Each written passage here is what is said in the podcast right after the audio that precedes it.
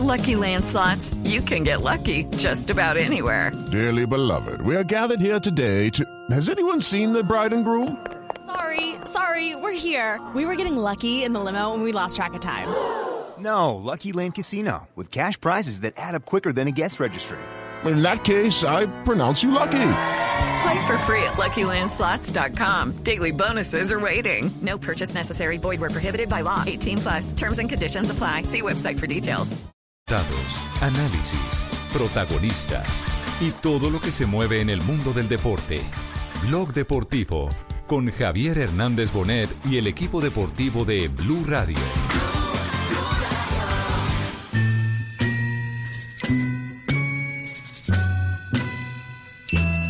Ahí va la serpiente de tierra caliente. Hola, hola niños, ¿qué más? Espero estén súper bien. Soy Egan Bernal y acá les va un cuento.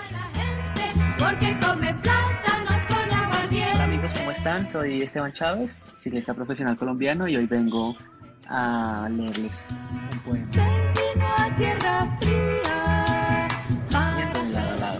Como el león era calvo, todos así lo llamaron y por ser un gran ejemplo, como rey lo proclamaron. Que tengan buena Porque en su cabeza. ¿Eres tú para vivir siete vidas? Y Mambrú le contestó, mi secreto es muy sencillo. Ahí va la serpiente de tierra caliente. Que cuando se ríe se le ven los dientes. Buenas noches amigos. Hola, soy Jaime Rodríguez. de la tarde, tres minutos. Bienvenidos, señoras y señores. Este video eh, que está circulando en este momento, el audio lo estamos aquí presentando en, en Blue Radio, en Noticias Caracol está el video. Tres personajes del deporte eh, mundial, colombianos, a quienes convocaron para que leyera a los niños. ¿Cómo es la historia? ¿De qué se trata este cuento? Se trata, Sebastián. don Javi Oyentes, de una iniciativa del ICBF, de una campaña que se llama eh, Haz tu casa un lugar seguro. Entonces se llamaron a varios artistas colombianos, entre ellos deportistas, James Rodríguez, como usted lo menciona, Egan Bernal y también Esteban Chávez, para que leyeran un pedacito de un cuento en esta campaña de que está haciendo el Instituto Colombiano de Bienestar Familiar con los niños, leyendo una, una partecita de algún cuento, de algún poema y por supuesto hacer en esta cuarentena que los niños están en casa un lugar eh, seguro. Bueno, aquí está entonces el video completo, eh, el audio para que lo disfrutemos. Es parte del aporte de las estrellas del deporte colombiano, muy necesario por esta época para los niños que están en cuarentena, enclaustrados. Hola, hola niños, ¿qué más? Espero estén súper bien. Soy Egan Bernal y acá les va un. Detrás de un salmón nada un tiburón. Lo cazan Alaska cansados los dos. Asustado grita, no, por favor. Mi vida es muy corta, muestra compasión. Abriendo su boca lo deja escapar y corriente arriba lo ha visto nadar.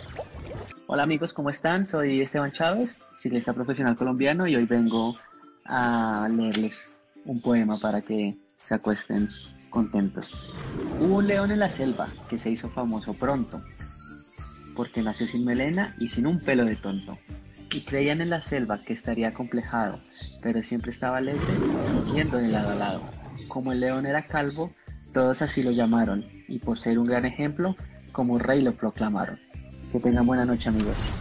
Hola, soy Jaime Rodríguez y les vengo a contar un cuento. Las siete vidas del gato. Preguntó el gato Mambrú, el lebrel perdonavidas, pariente de Misifú. ¿Qué secreto tienes tú para vivir siete vidas? Y Mambrú le contestó, mi secreto es muy sencillo, pues no consiste sino en frecuentar como yo el aseo y el cepillo. Hola, eh, soy Ja- James, el, el hijo de Rana Rin Ah. Salió esta No, no. mañana muy tieso. No, no, no, no, no, el de aquí perdió el año, el de aquí perdió el año. Sí. Fíjese lo, vi- lo bien que leyó James, lo que quiere decir que no estaba presionado, que no Tranquilo. había lámparas, luces, nada de eso, que lo atormenten, porque eso es lo que lo atormenta a él. Porque gritando, cantando y, y, y- y Eh, cuando yo no también hay ese Javier, yo también quiero, yo también quiero. Ah, ah, re- re- bueno, hagamos una cosa, hagamos una cosa, que nos acaben de contar la historia y los personajes del programa van a tener su cuento en un instante, ¿sí? ¿Les parece? Sí. Sí, señor. Muy bien, perfecto. Asprilla también participa en también participa si alguna vez si alguna vez a Santiago le leyó un cuento Faustino Asprilla.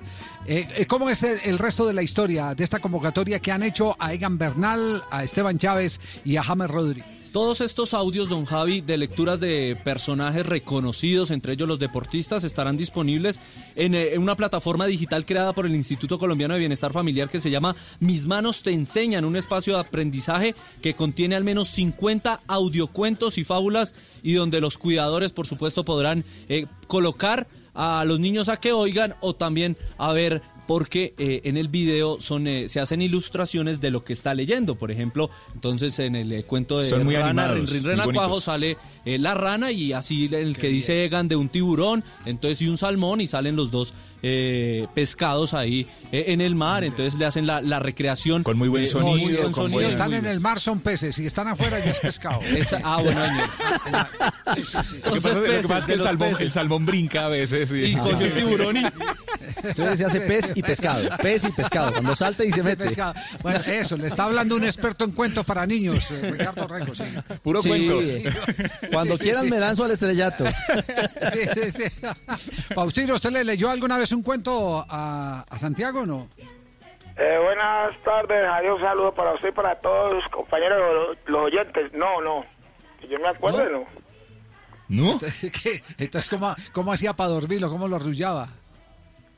Eso era, le tocaba a Catalina. No, Santiago, cuando estuvo en Italia, lo vivía conmigo, para dormirlo era muy complicado. Teníamos que salir a darle vuelta en el carro. Lo subíamos en un Ah, sí. carro y ya quedaba listo, Gasolinero el man. desde chiquito. No.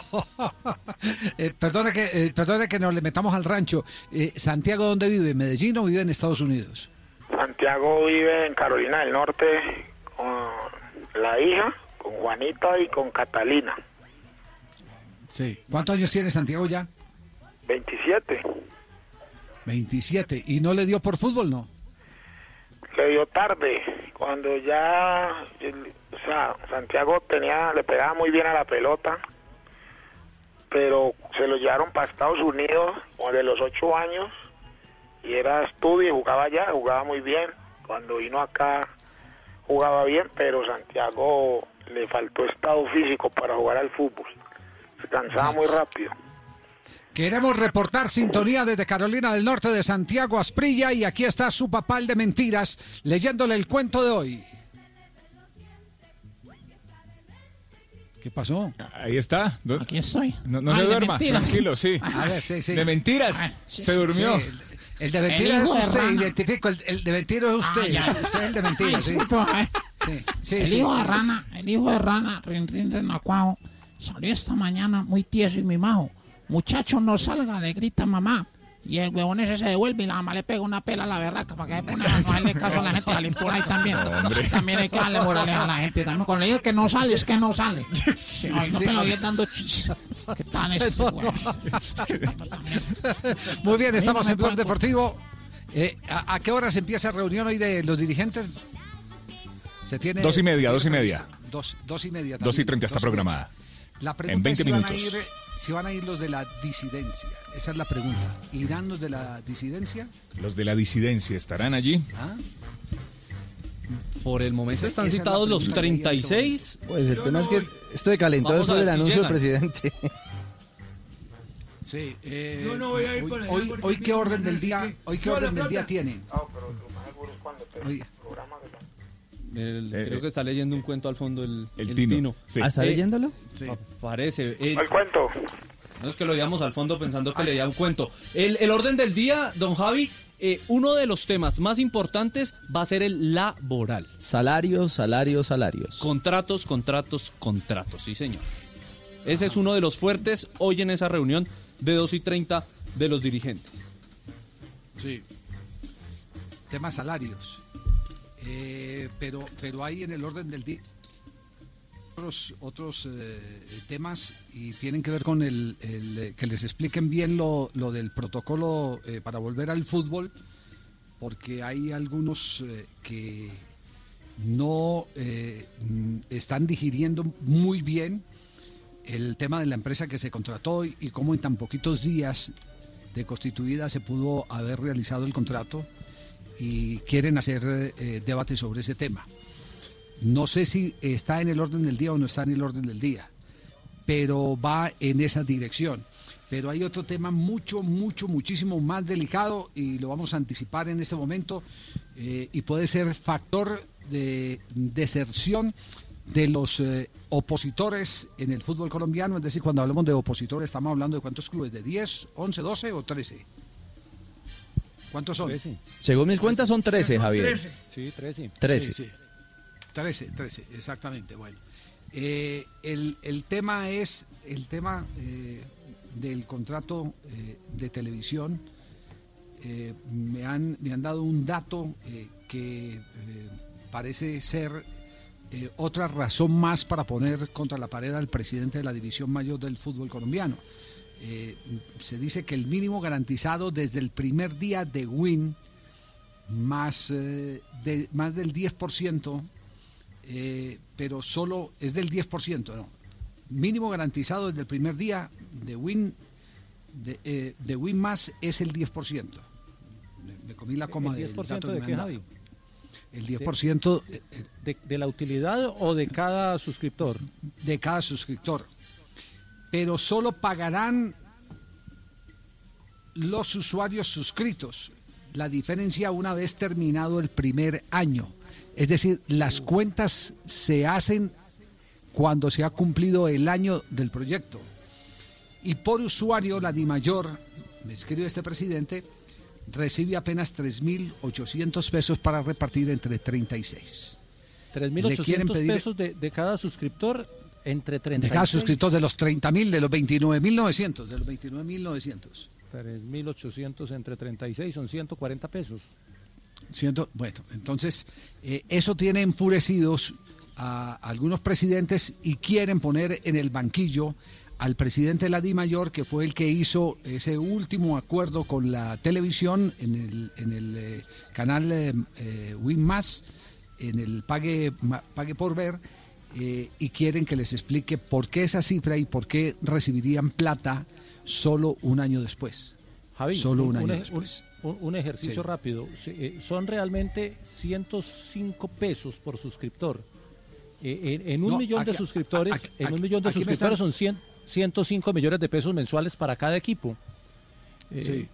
Que para un equipo como Nacional eso no es significativo en su, en su A mí, me- presupuesto. a mí me dicen, por usuario de mayor recibe 3.800 pesos, me lo escribe un presidente y eso nos tiene calientes. Es decir, no nos han destapado todas las condiciones del contrato y todos los días nos estamos encontrando con algo distinto, con algo distinto.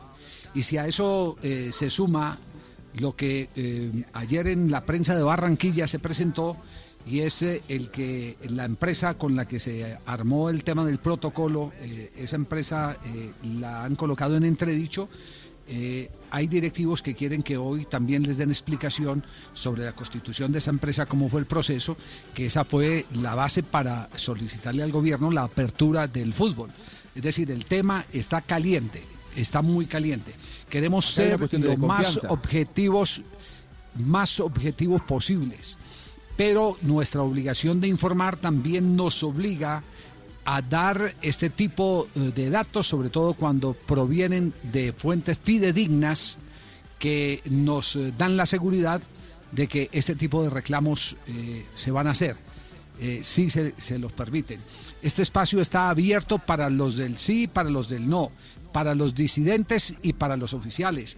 Aquí han hablado los disidentes. El único oficial que ha hablado eh, es el presidente de Atlético Nacional, el doctor Juan David Pérez, y lo hemos tratado con el respeto y con la altura que merece las circunstancias y que se merece su categoría como presidente de Atlético Nacional.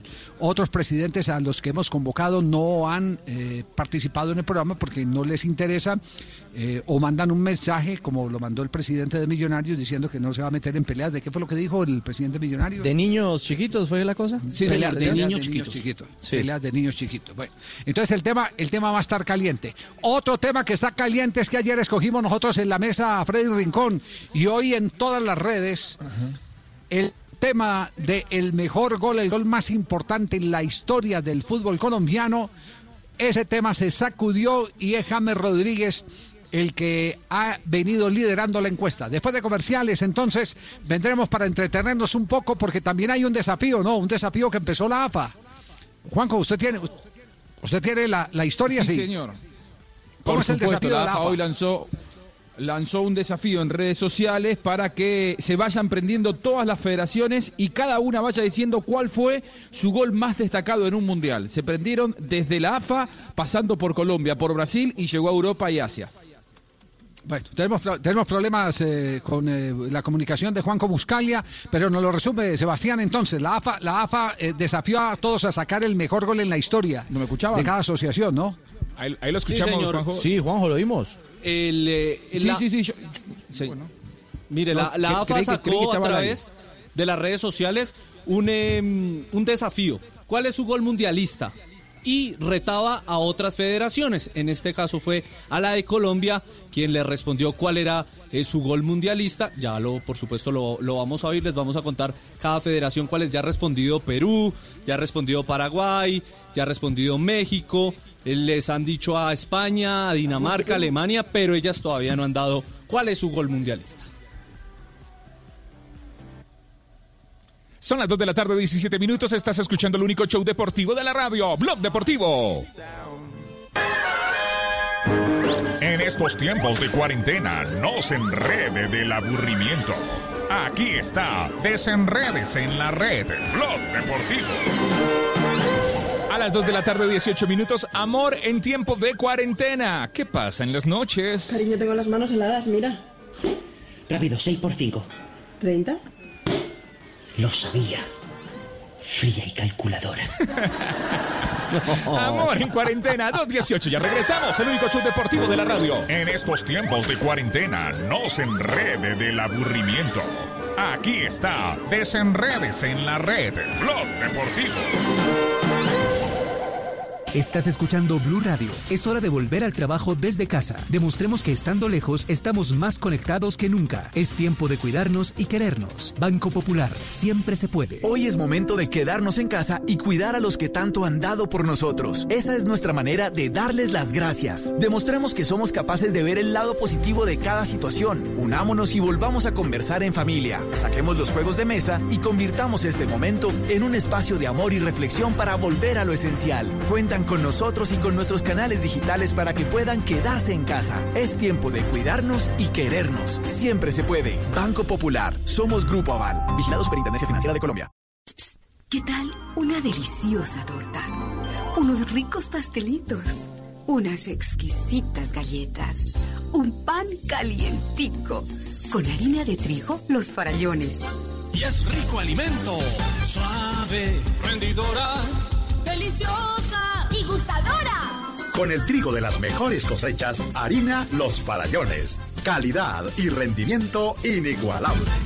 Trabajamos pensando en usted. Blog Deportivo Son las 2 de la tarde, 20 minutos, el único show deportivo de la radio. Estamos en cuarentena, estamos en casa, al aire. Blog Deportivo, Blue Radio. Bueno, eh, usted tiene, usted tiene, Tibaquirá, la estadística final, el consolidado de eh, cuánto votaron por el gol de James por encima del de Freddy Rincón. Claro, Javi, la encuesta está abierta Sí. todavía en Twitter. La gente está votando, sigue votando. Ya en este momento, 1.752 votos. Para usted, ¿cuál ha sido el gol más importante de la historia del fútbol colombiano? Los leemos. James Rodríguez, de Brasil, 2014, 53%. Freddy Rincón, Italia, 90, 41. 41%. Marcos Cole, Chile 62, un 6%. La encuesta todavía está abierta. Pueden seguir votando. Está fija en arroba blog. Bueno, y hoy, hoy entonces eh, la Asociación del Fútbol Argentino ha desafiado, ha desafiado a las demás federaciones a que publiquen el mejor gol de su historia. Eh, mm, vamos, vamos por partes, eh, Juanjo. Esta propuesta, esta Sí. propuesta la hacen, la hacen para bolearnos cola con el gol de Maradona o, o simplemente a título ilustrativo. Eh, No, me- yo me comuniqué con el Departamento de Comunicaciones de la AFA, me dijeron que sí, efectivamente había sido una idea de ellos, que lógicamente, a ver, eh, en este momento en el que no hay actividad, se han vuelto realmente muy activos en todas las federaciones, en todos los clubes, los departamentos de comunicación. Esta fue una idea que ellos tuvieron hace 48 horas, eh, eh, donde dicen, activamos un nuevo desafío en esta cuarentena. tu mejor gol mundialista. Y lógicamente Argentina dice, nominamos con esta joyita única a Diego Armando Maradona y el gol contra eh, Inglaterra. Y ahí ponen, me parece que todos vamos a coincidir que es un gol muy difícil de igualar en un mundial. Creo que probablemente gane, pero claro, el desafío es para Uruguay, para Paraguay, para Brasil, para Italia, para Colombia y para España. ¿eh? Qué pedazo de gol, termina diciendo el Departamento de Comunicaciones de, del AFA. Y se fueron prendiendo las distintas asociaciones nacionales respondiendo cada uno con su mejor gol. Sí, ¿y, y a quién pusieron de relator en el gol de Maradona como bandera? Aparece la de Víctor Hugo Morales, lógicamente. mejor, En este momento mejor. lo tengo Ah, puesto, de por eso se escuchaba de fondo. Porque yo creo Sí. que Víctor Hugo Morales lo relató tan bien que lo hizo mejor al gol. Uno cuando ve el gol relatado por Víctor Hugo Morales o por Mauro Viale, que lo estaba transmitiendo para la televisión argentina en ese momento, parecen dos goles diferentes. Creo que Víctor Hugo le da un realce totalmente distinto al gol. Pues que se oiga Víctor Hugo entonces. tocar para Diego, que la tiene Maradona, lo marcan dos, Maradona, arranca por la derecha el genio del fútbol mundial, y es el tercero tocar para Borruchaga, siempre Maradona, genio, genio, genio, ta, ta, ta, ta, ta, ta, ta.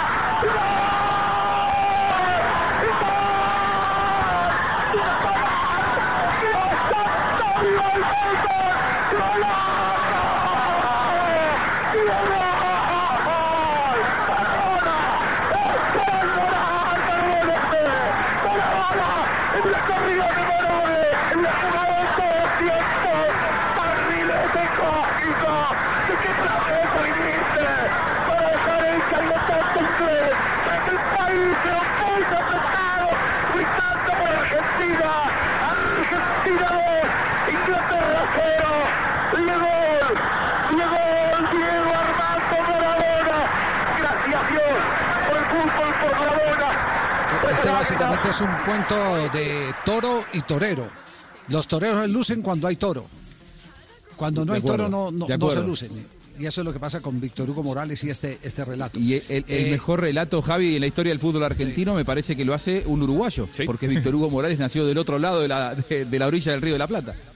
Sí, sí, sí, Víctor Hugo Morales. Eh, en en, en, eh, Perú, ¿qué, ¿qué gol escogieron? ¿En Perú qué gol escogieron? ¿Perú ya respondió, eh, Sebastián? Sí, señor. La Federación Peruana, la selección inca respondió y dijo que el gol más bonito, el gol mundialista de los peruanos fue en 1978 en Argentina. Lo hizo Cubillas, Teófilo Cubillas, de tiro libre.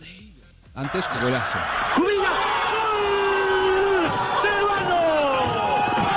¡Gol peruano! Teófilo Cubillas lo hizo a los 31 minutos de juego de laboratorio. Observen ustedes. Ahí está la repetición de la jugada. Con la cara externa pega la pelota Teófilo Cubillas y la clava en el ángulo imposible para dejarla en el rincón de las ánimas. Ya Castel se acuerda de ese gol, sí, probé Castel. sí. Pero como si le estuviera viendo ahora, Javier.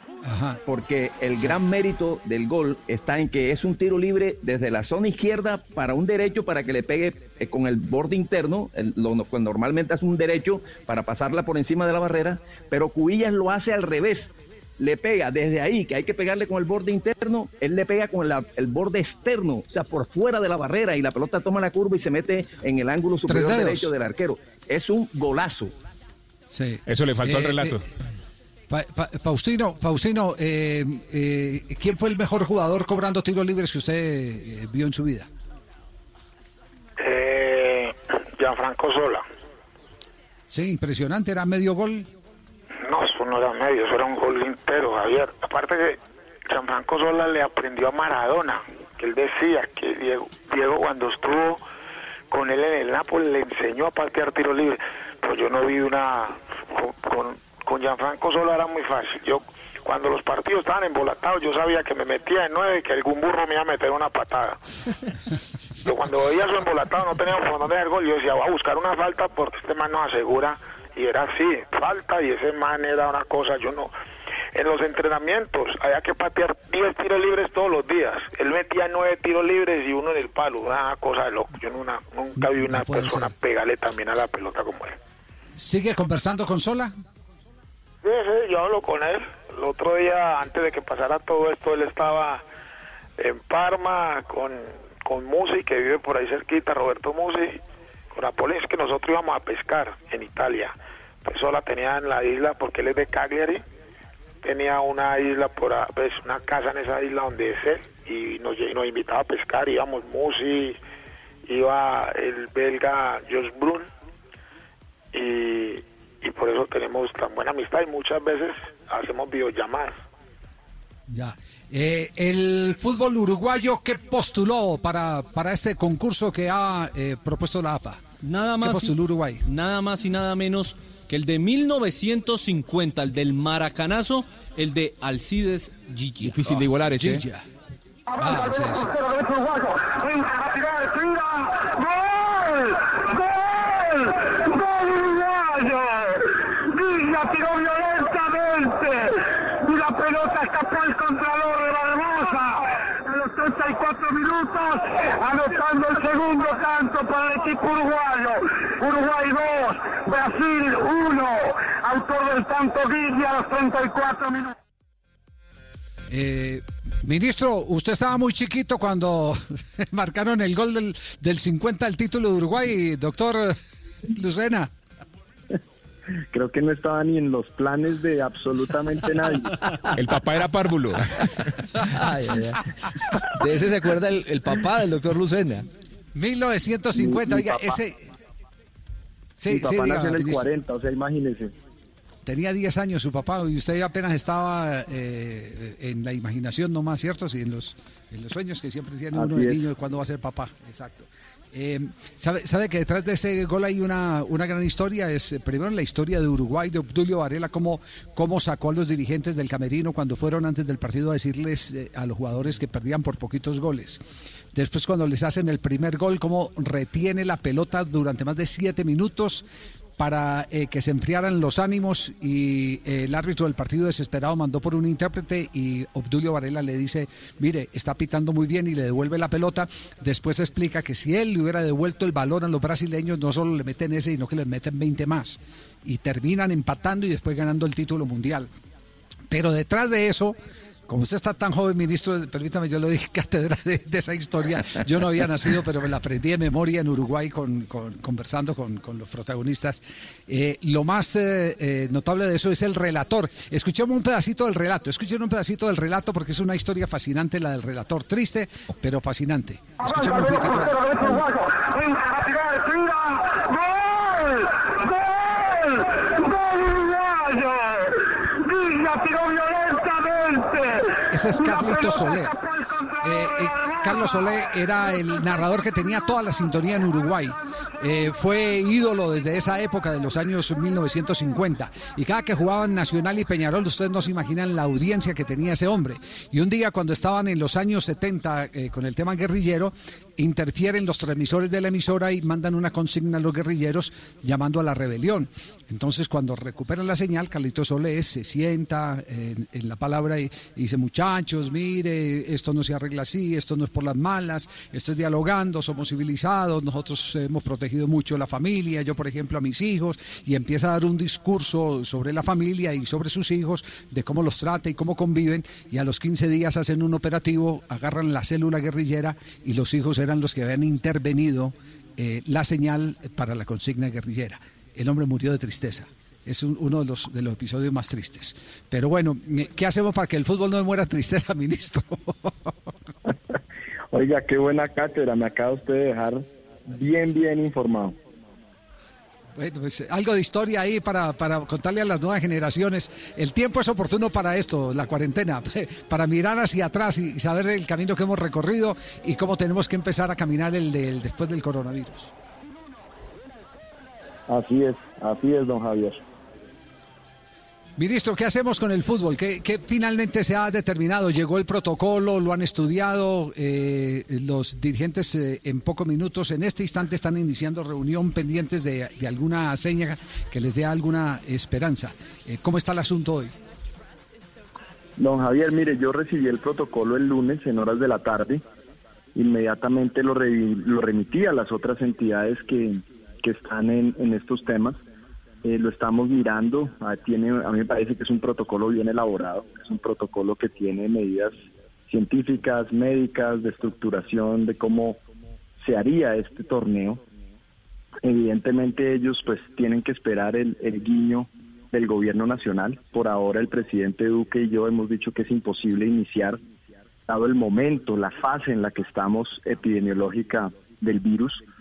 Una vez se cante un poco eso más y, y obviamente cumplamos este, esta nueva cuarentena hasta el 11 de mayo, pues empezará a pensarse en la viabilidad del torneo. Mm, hay algo importante de ese protocolo. El protocolo dice que 28 días después de que el gobierno fije una fecha de inicio, eh, arrancarían. ¿Por qué? Porque esos 28 días tendría que hacerse un análisis eh, tanto médico como científico de todos los jugadores y todas las personas que van a estar involucradas en la liga. De esa manera, eh, lo que uno entendería es que casi un mes después de que nosotros demos esa fecha, pues arrancaría el torneo. También es importante decir que estamos mirando los parámetros internacionales. Por supuesto, Federación Colombiana de Fútbol y, y Mayor pues están al tanto de lo que está pasando alrededor del mundo, pero esa información para el gobierno nacional es muy importante. Eh, países eh, de Europa, pues usted sabe que nos llevan, por así decirlo, una ventaja en el virus, es decir, ellos tres o cuatro semanas eh, antes ya estaban en sus picos epidemiológicos y por eso es que ahora pueden empezar sus ligas. Aquí en Latinoamérica estamos en esa fase todavía donde se está decantando esa curva y por lo tanto, pues en este momento hace imposible comenzar la liga, pero esperamos con toda la data científica que el Ministerio de Salud, pues revisando el protocolo, nos pueda indicar una fecha. Sí. Eh, ayer, ayer los eh, directivos eh, hicieron saber su opinión en este programa. eh, estaban de acuerdo con el gobierno que por encima, eh, en- dentro de las consideraciones, está la vida. Eso sí no admite ninguna discusión. Pero mm, hoy están tratando en el orden del día el tema entonces de los contratos. Entonces, si no podemos jugar, el gobierno nos puede permitir que cancelemos contratos. Ese es el otro tema. ¿Ese es con usted o, con, o con otra cartera? Ese es con directamente con el ministro del Trabajo. Eh, evidentemente, el gobierno ha sido claro que cancelación de contratos y suspensión de contratos, pues genera una, digámoslo así, una inestabilidad laboral y obviamente, pues personas que que lo hagan tendrían que demostrar esa esa fuerza mayor, esa incapacidad de pago y se generarían, en mi opinión, esto es una simple opinión, pues problemas laborales, eh, digamos litigios laborales entre jugadores de pronto y equipos. Yo lo, mi recomendación sería que, que elevaran esa consulta hoy mismo al ministro de, de Trabajo y miraran cuál es la mejor forma de salir adelante de este proceso. Como esto tiene también eh, eh, mm, personas beneficiadas y personas afectadas, aunque simplemente por utilizar el término, porque aquí todos somos afectados, todos, absolutamente todos. Pero cuando se toma una decisión eh, o se piensa eh, solicitar al gobierno el que se permita la cancelación de contratos, entonces inmediatamente saltan los eh, deportistas. Hoy la Asociación de Futbolistas ha dicho que a ellos no los han convocado absolutamente para nada y que todo el mundo está pendiente de tomar decisiones y a los únicos que no les preguntan es a los futbolistas y piden el que se les sea tenida en cuenta su opinión para cualquiera de las circunstancias que se están debatiendo, bien sea protocolo de salud o situación laboral. Yo, yo creo que este es un momento de unir. Mire, déjeme hablarle como ministro del deporte desde afuera del deporte. Uno lo que ve es mucha fricción, mucha fractura, mucha polarización, y eso no le hace bien al fútbol en Colombia. El fútbol necesita empezar a unirse. Los jugadores son los que ponen su talento, su esfuerzo, su disciplina, orientados por unos entrenadores, orientados por unos equipos, y yo como ministro, la verdad, pues tengo que decirle que, que veo muchas fracturas y muchas divisiones. Y repito, eso después redunda al final, usted conoce los procesos deportivos, en que el futuro de la selección Colombia, pues también llegue, lleguen esos efectos, porque al final todo es causa-efecto. Mi mensaje, aquí hay que oír las voces de todos. A veces nos puede gustar lo que nos dicen, a veces no, eso es natural en cualquier empresa, en cualquier momento. Pero esta, esta pandemia nos puso a todos en evidencia, incluso al Sistema Nacional del Deporte, y el fútbol no era la excepción. Yo creo que acá, si todos oímos las opiniones, sin prejuicios, sin recelo, sabiendo que aquí lo que hay que sacar adelante son dos cosas primordiales. La salud de nuestros jugadores y por supuesto también cómo tener un equilibrio financiero en estos dos o tres meses que seguramente no habrá liga para que se puedan cumplir con esos salarios. Yo creo que si todos somos creativos, ponemos de nuestra mano, el gobierno está dispuesto a apoyar, pues podremos salir adelante. Pero mientras haya división y fricción, es difícil que la gente genere confianza y cuando no hay confianza, pues la gente no ayuda. Claro, e- en ese escenario, ministro, eh, difícilmente se encuentran manos eh, y, soporte frente a lo económico, que es fundamentalmente el gran, gran problema. Eh, a ver, yo no pretendo que sea usted un mago o, o- que simplemente saque una fecha eh, de su cabeza como si fuese un punto de referencia obligatorio. Pero ustedes tienen algún algún convenio eh, en, en- en el papel, es decir, alguna idea real de cuándo podría restablecerse, por ejemplo, el tema de competencia, no solamente en el fútbol profesional, sino en las diferentes disciplinas deportivas. Hablemos del fútbol y después de las otras disciplinas. El fut- eh, esperemos que llegue el 11 de mayo. Supongamos que la curva epidemiológica se mantenga estable, no crezca, perdón, incluso, incluso empiece a descender.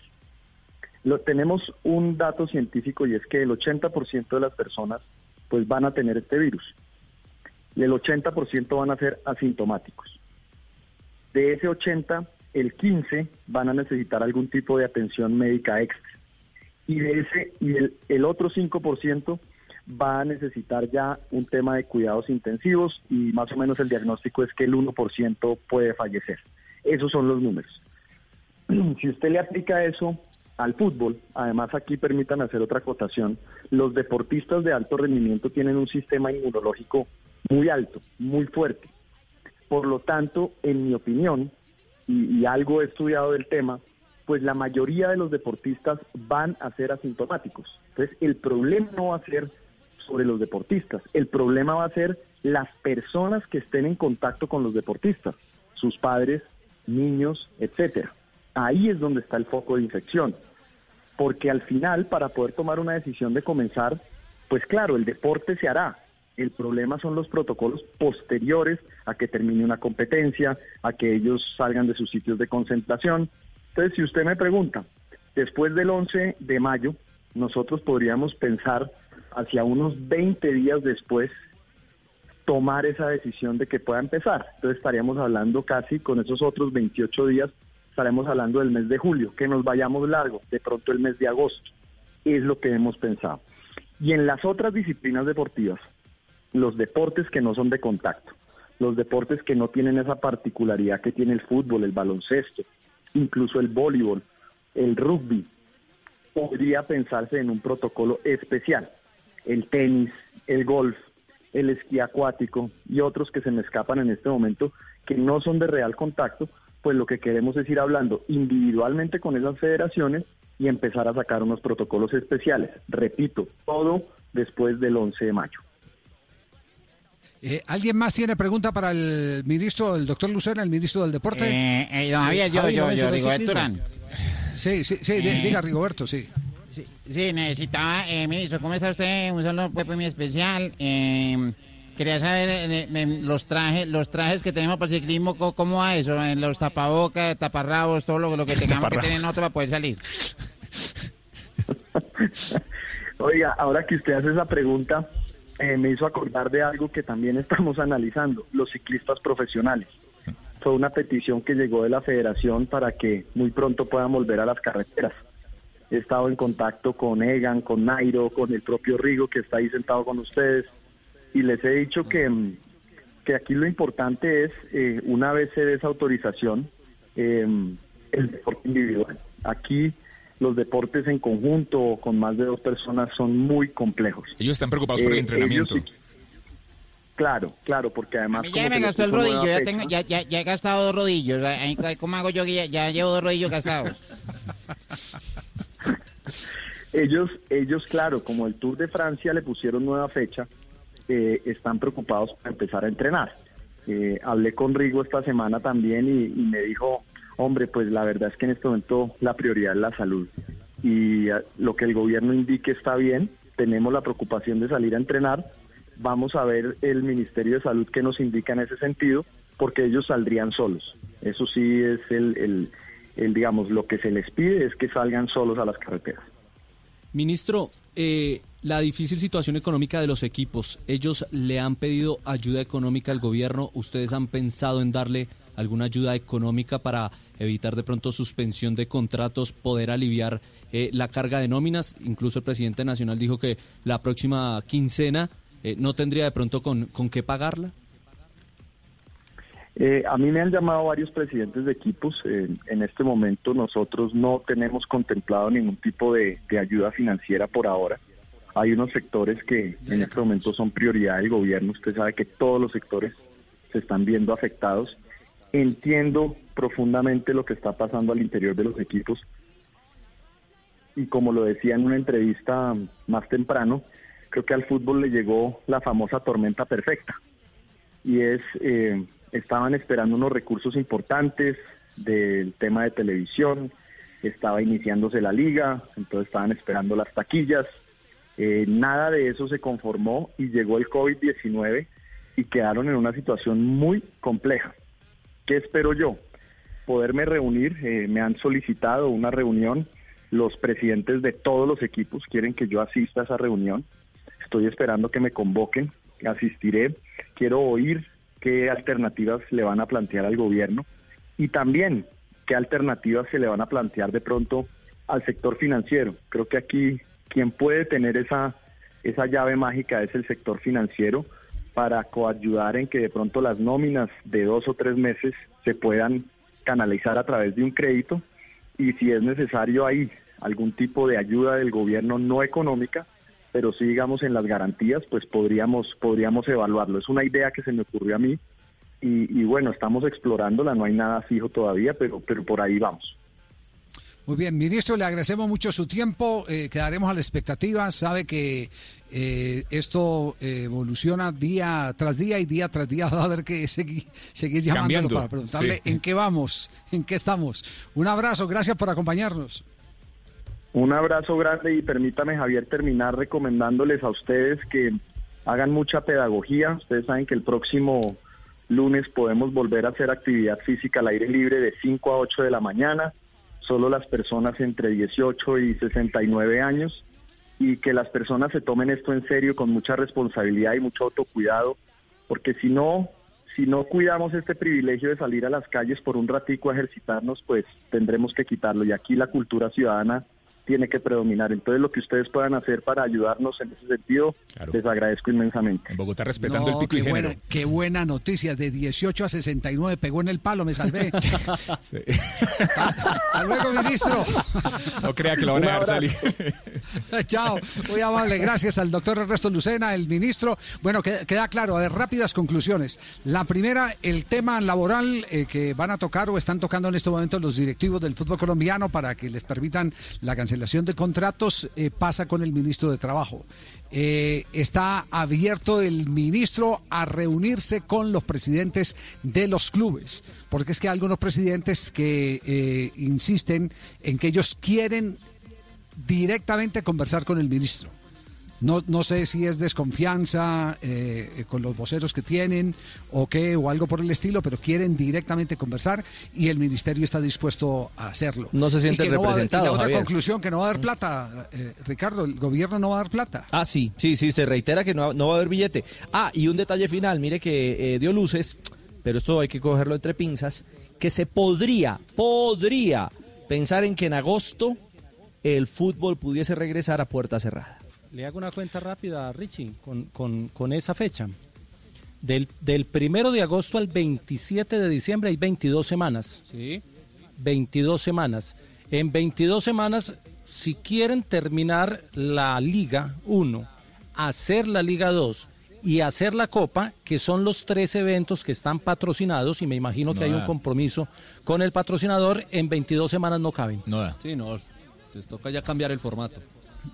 Incluso creo que pensar en cancelar la Liga 1. Claro, quedan 12 fechas del torneo del primer semestre, más semifinales y final que tenían contemplado. No el segundo semestre era 20 jornadas más cuadrangulares, son 6 fechas más y 2 de final. Bueno, eh, Eran quedamos- 42 quedamos- fechas más las de la Copa. Quedamos, quedamos a la expectativa a ver qué se decide, qué, qué sale de la reunión de hoy y, y, cómo evoluciona este, este tema. Es decir, eh, el, el punto de partida es el 11 de mayo. A partir del 11 de mayo, dependiendo de cómo estén las circunstancias del coronavirus, se podrá empezar a hablar de algo. Javi. De, de momento queda descartado. Sí, Juanjo. Eh, en la Argentina, lógicamente, la situación es calcada. Los clubes no saben cómo van a pagar los sueldos. Y una determinación que está a punto de aprobarse, de hecho hoy a la mañana lo trataron en la AFA, es eliminar los descensos. De aquí hasta dentro de dos años. Es decir, a fin de año no habría descensos, no habría descensos tampoco a fin del 2021. Por un año y medio no habría descensos en la Argentina para de esa manera Ah, es liberar decir, Juanjo, es decir, a que no estaba tan loco. de contratos altos. No, no- no estaba tan loco Fernando Salazar cuando, cuando hizo esta propuesta por el No, tiempo, y- ¿no? Y en México lo aprobaron. Claro. En México no hay descensos en cinco años. En cinco En años. lo aprobaron. Ah. Pero, Sí. pero a Salazar Sí, le dijeron sí. loco aquí. En, en- Pero no, pero pero pero hay, hay una diferencia. Hay, hay No, una Salazar- diferencia de, de México con Argentina. México lo que no va a haber es ni ascensos ni descensos. En la Argentina sí va a haber ascensos, porque si vos a las categorías de abajo le quitas la posibilidad de luchar por algo, es muy difícil. O sea, vos tenés que darle algún ascenso al que viene desde abajo. El tema es que la Superliga, como yo venía contando, va a pasar a ser de 30 equipos, actualmente tiene 24, por lo tanto habrá ascensos pero no descensos. ¿Qué es lo que se busca? Que los clubes puedan, los de primera división, liberarse de los contratos más altos, sabiendo que se les vienen un par de años de finanzas muy complicadas, donde no van a poder afrontar contratos, van a tener que rescindir algunos contratos y tener que jugar con muchos futbolistas surgidos de las canteras. La, la propuesta de Salazar es que este año no desciendan los dos que descienden, pero sí asciendan los dos de la B. Y así se tendría un equipo con dos equipos, un torneo con dos equipos más en el 2021 y en el y Sí. para el 2022 descenderían cuatro y se vuelven a, a equilibrar las cargas. Bueno, muy bien. El tema entonces eh, de actualidad, el regreso o no del fútbol profesional colombiano. Me está llegando por acá información desde España que dice que los jugadores de los más importantes equipos de la liga, de, de las ligas españolas de primera y segunda división, se niegan, son renuentes a volver a entrenamientos a pesar de la convocatoria que están haciendo sus instituciones. Bueno, ahí tienen, eh, pues, eh, el jugador de fútbol, como dijo el ministro, eh, tiene que ser consultado tiene que ser tenido en cuenta, que fue lo que ayer nos eh, eh, propuso Faustino Esprilla dentro de su comentario editorial que hace eh, desde Tuluá todos los días en Blog Deportivo. Nos vamos corte comercial y en instantes seguiremos cuál es la próxima federación que propuso gol. La próxima, próxima. México, México, México. México, México. Bueno, perfecto. Iremos con México en instantes. ¿Cuál fue el gol que propusieron los mexicanos para revivirlo acá en Blog Deportivo? Estos tiempos de cuarentena, no se enrede del aburrimiento. Aquí está, desenredes en la red, Blog Deportivo. En cuarentena yo escucho radio, tú escuchas radio, todos escuchamos radio y también aprendemos idiomas. Por ejemplo, este señor Juan Pablo Martínez, eh, trovador, quiso aprender portugués. Bueno, el desparche de cuarentena ya me tiene desesperado, ya no, no sé qué más hacer, he hecho de todo. Hoy estuve estudiando portugués, no es un idioma fácil, eh, menos para lo que yo lo quería, que era para componer un bossa nova. No es fácil rimar en un idioma que no es el tuyo, pero bueno, aquí está el resultado, espero que les guste. Eu situação mais durinha Cerrau a mi casa Nasceu mi mierdinha El tiempo me pasa Eu Netflix parrinha Já se acabou o mercadinho Estou peladinho como Ronaldinho Não hay ni pa frutinho Será dar curinho Pa poder o mercado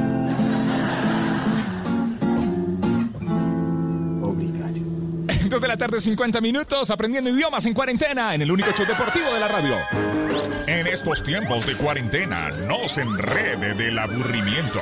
Aquí está, desenredes en la red, Blog Deportivo. Colombia está de moda. Pa' pensar, pa' vivir. Quiero café. Pa' y pa' sentir.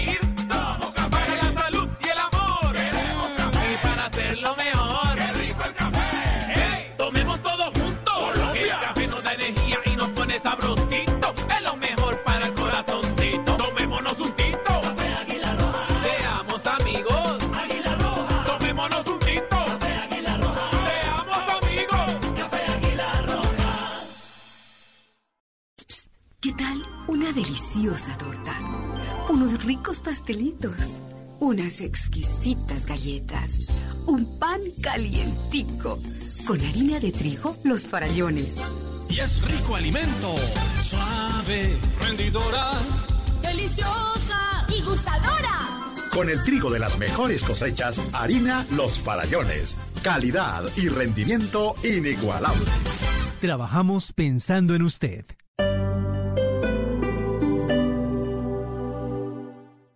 Los personajes en Mesa Blue. Hablan los escritores. Pilar Quintana, bienvenida a Mesa Blue. ¿Cuál es el análisis que hace del momento? Para mí este momento ha sido todavía ni siquiera de reflexión, sino de estar perpleja. Es como que yo me siento dentro de una película de ciencia ficción y hay, hay momentos donde pienso que esto no está pasando. Jorge Franco, Jorge, bienvenido. A mí no me cansa el encierro, me ha cansado la incertidumbre, eso de no saber mañana qué va a pasar, ahora todo cambia tan rápidamente, y paradójicamente al mismo tiempo todo es tan lento que eso genera una serie de perplejidad que cambia la percepción de todo. Que no se acabe su día sin escuchar Mesa Blue. Lunes a viernes, 8 pm. Blue Radio y bluradio.com. La nueva alternativa. Quédate en casa. En Droguería Alemana te llevamos todo lo que necesites. Llámanos al 411-1010. Droguería Alemana. Siempre pensando en tu salud. 411-1010.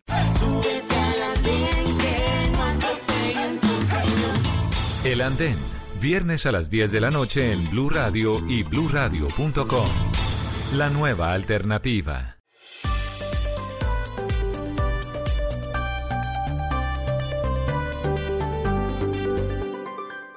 En Blue Radio, un minuto de noticias. Dos de la tarde, 53 minutos, en medio de las verdes y las maduras que están pasando muchos colombianos en esta emergencia por la alerta de COVID-19, incluyendo el tema de los servicios públicos, el sector financiero, muy criticado por estos días, propone que el gobierno pague una renta básica de al menos 438 mil pesos. La tesis la comparten también los sindicatos. Nos explica Marcela Peña. La lógica detrás de ambas propuestas es la misma. Los ingresos de los hogares se han visto duramente golpeados por cuenta de la cuarentena y el gobierno debe esforzarse para compensarlos. ANIF asegura que debería pagarse un giro de 450 mil pesos por una única vez a cada colombiano mayor de 16 años que esté en el sistema subsidiado de salud o que gane un salario mínimo o menos en el sistema contributivo.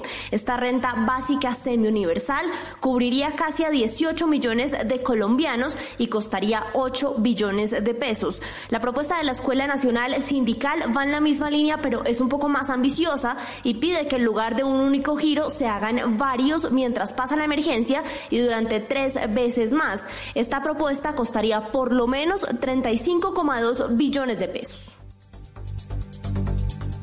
En otras noticias, a jurisdicción ordinaria y no indígena pasará un caso por delito de acceso carnal abusivo con menor de 14 años en una comunidad indígena del Cauca. La decisión, Juan Esteban Silva.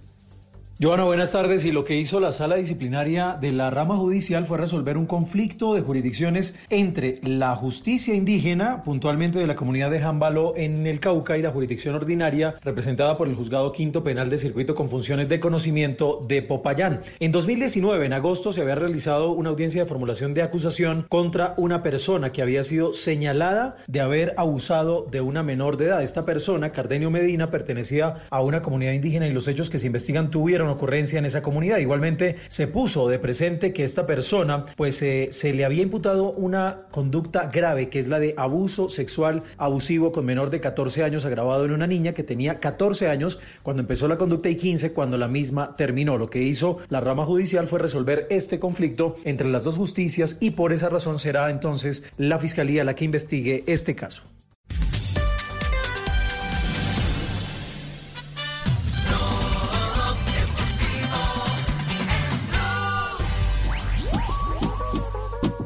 Dos de la tarde, 55 minutos. Este es el único show deportivo de la radio. Blog Deportivo. Estamos al aire. Blue Radio, la nueva alternativa. Al aire en cuarentena. Muy bien, 2 de la tarde, 50 y qué, 55, ya saltó el palito. 56. 56. Ya cambió el palito, ya sí, señor. el palito, ya cambió el palito. Sí, señor. Eh, los, los mexicanos, ¿qué gol postularon para aceptar el, el reto de los mejores goles de cada selección en la historia? 1998. Luis Hernández, ese que era El rubio. matador. Exactamente, el matador. Canigia. En el último minuto ante El Holanda. pájaro, el pájaro. El pájaro, Luis Hernández. Marcaba señor. El pájaro.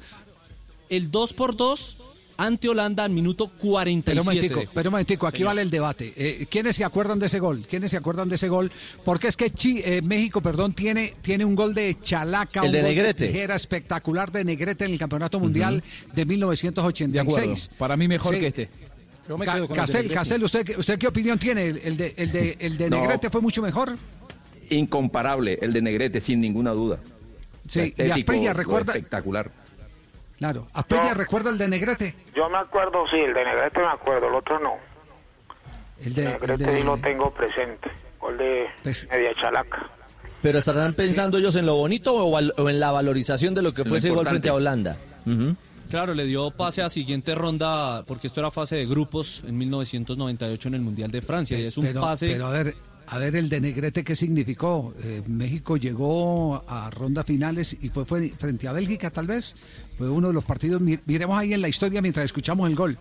Porque, porque si es para eso también hay, hay, hay- creo que el de Negrete impulsó algo en esa, en esa selección, eh, selección mexicana. Eh, pero bueno, ellos son los que escogen Creo cada que fue uno. contra Alemania, ¿no? ¿Fue contra Alemania el de, el de Negrete o fue contra Bélgica? Bulgaria. Bulgaria. Ah, contra Bulgaria, Bulgaria. Bulgaria. México del Sí, 86, sí, sí. Bulgaria. Bulgaria. ¿Y sirvió para qué?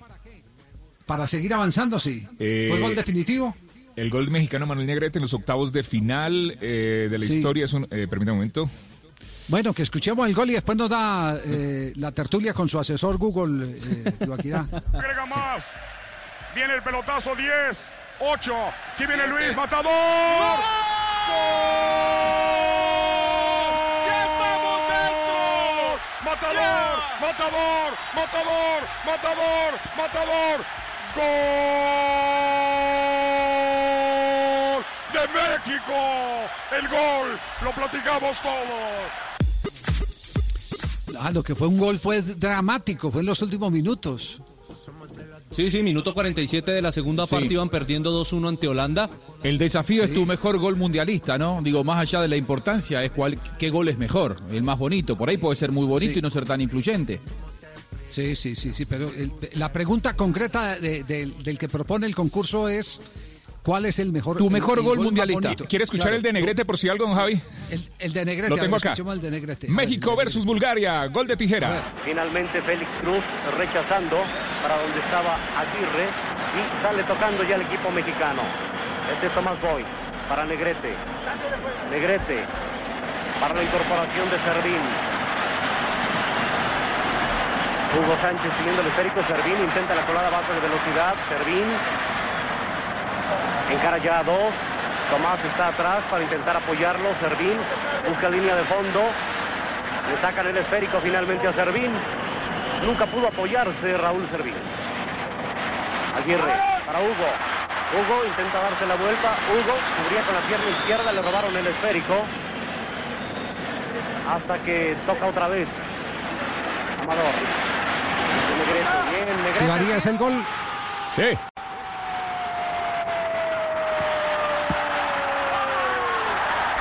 Soberbio gol de Manuel Negrete. En un pase Qué golazo. Sí, eh, pero mm, la, pregunta, la pregunta es ¿en qué momento fue ese? Octavos de final. Fue Sí. 2-0 ante Bulgaria y con eso se fueron a enfrentar en cuartos. Permitió al Tri Alemania avanzar hasta los cuartos de final, donde el anfitrión del. Mundial fue eliminado por la selección alemana. Pero fue, fue el segundo gol, ya, es decir, ya, ya ya estaban arriba. ¿Fue el segundo gol o fue el primero? Y ya acá le buscamos exactamente el de Negrete si fue el segundo o el primero. Bueno, Pero sea eh, como entonces, sea, es el más bonito, Javier. Bueno. Es el, el- el más bonito, sí es Claro. ese. Uf. El más bonito. El otro puede ser el gol este. más dramático. Puede ser el gol más dramático. Pero el más bonito sí es el de Negrete. Tan bonito eh, que hace poco tuvieron la osadía en los internautas de elegirlo como el mejor gol en toda la historia de los campeonatos mundiales, superando el de Maradona. verdad. Atrevidos. Votó, me- votó medio México. Ah, bueno. Sí, Chepi- Chespirito también. Eso fue en el 2018, sí. Sí, sí, sí. A través sí, de, a través de, a través de redes. Le ganó al de Maradona, le ganó. Sí, México sí, siempre sí, es fuerte sí, en sí. redes, pues. Bueno, bueno, todavía no hemos llegado a Colombia, no hemos llegado a Colombia. Ayer esta mesa escogió el de Freddy Rincón, los eh, internautas, eh, los oyentes a quienes respetamos notablemente han elegido por ahora el de James Rodríguez, o sigue comandando el de James Rodríguez en los eh, octavos de final del Campeonato Mundial de Brasil 2014. Nos Vamos a las frases. Nos quedan las respuestas de Colombia y de Paraguay, don Javi. Muy bien, quedamos pendientes de Colombia y Paraguay, porque nos vamos a frases, eh, Ricardo. Sí, señor, a las 6 de la tarde de un minuto, las frases que hacen noticia hoy en Blog Deportivo. Suéltala, suéltala, suéltala. Las frases que han hecho noticia. 3 de la tarde, un minuto. Aquí están las frases que son noticia. Mamadou Sakho, jugador francés, rechacé al Barça, Bayern y Arsenal para jugar en el Liverpool. Carlos Secretario, exjugador portugués, tal vez tendría que haber fichado por el Barça y no por el Madrid. Y el entrenador del Liverpool, Jürgen Klopp, ha dicho, no sé cuándo será posible retomar la competición. No deberíamos forzarlo, ya que dependemos del gobierno, refiriéndose a cuándo vuelve la primera división del fútbol de Inglaterra.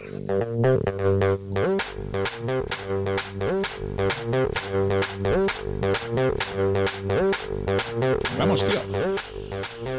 Raquel. Raquel. Raquelita despierta, Raquel. Bueno, entonces sigo yo mientras Eso. llega Raquel. Dave Braceford, que es el director del equipo de Lineos, dijo hoy, el ciclismo debería acabar con la dependencia que tiene del Tour de Francia. El tenista serbio Novak Djokovic ha dicho, muchos jugadores me han dicho que han pensado en dejar el tenis por la situación económica. Y Ridwan Palermo, jugador argentino, la verdad no es conocido, pero sí, sí les digo que es el hijo del gran Martín Palermo. Dijo, mi sueño es jugar en Boca como mi papá. Hoy está en México.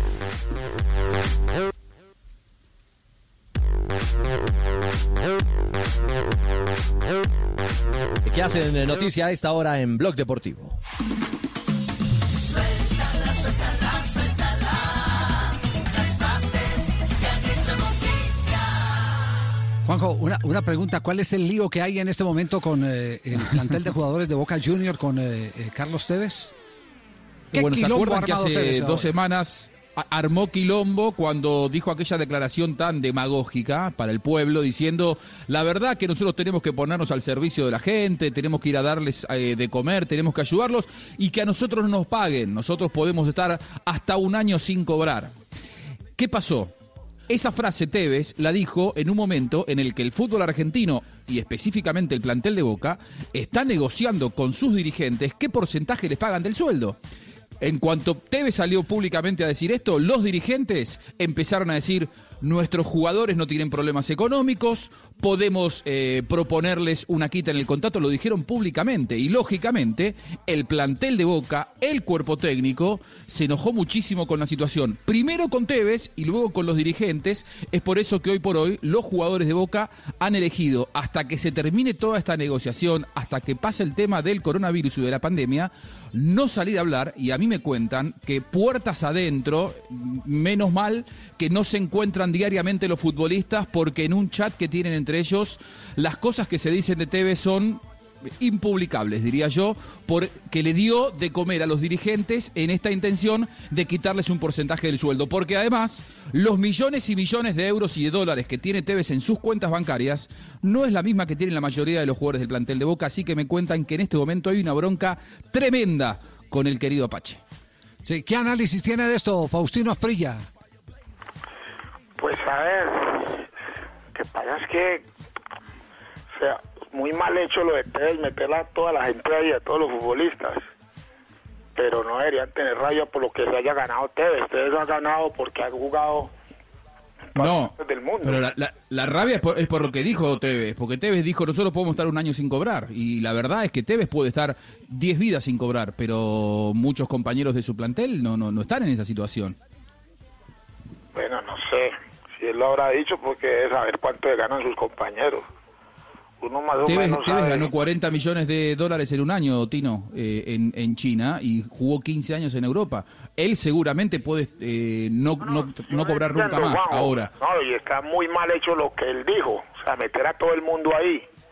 Muy mal hecho y seguramente por eso los jugadores deben de tener mucha rabia. Lo que pasa es que cuando uno llega a esa edad, la que tiene Tevez, cobra lo que tiene que cobrar y corre menos que los demás, los demás se ofenden. Eso sí, téngalo por seguro que si en eso, de- en eso que usted contó, en esos chats, deben de estar diciendo que no se mueve y no corre, que ellos corren por él y viene y hable. Yo estoy seguro, porque es así.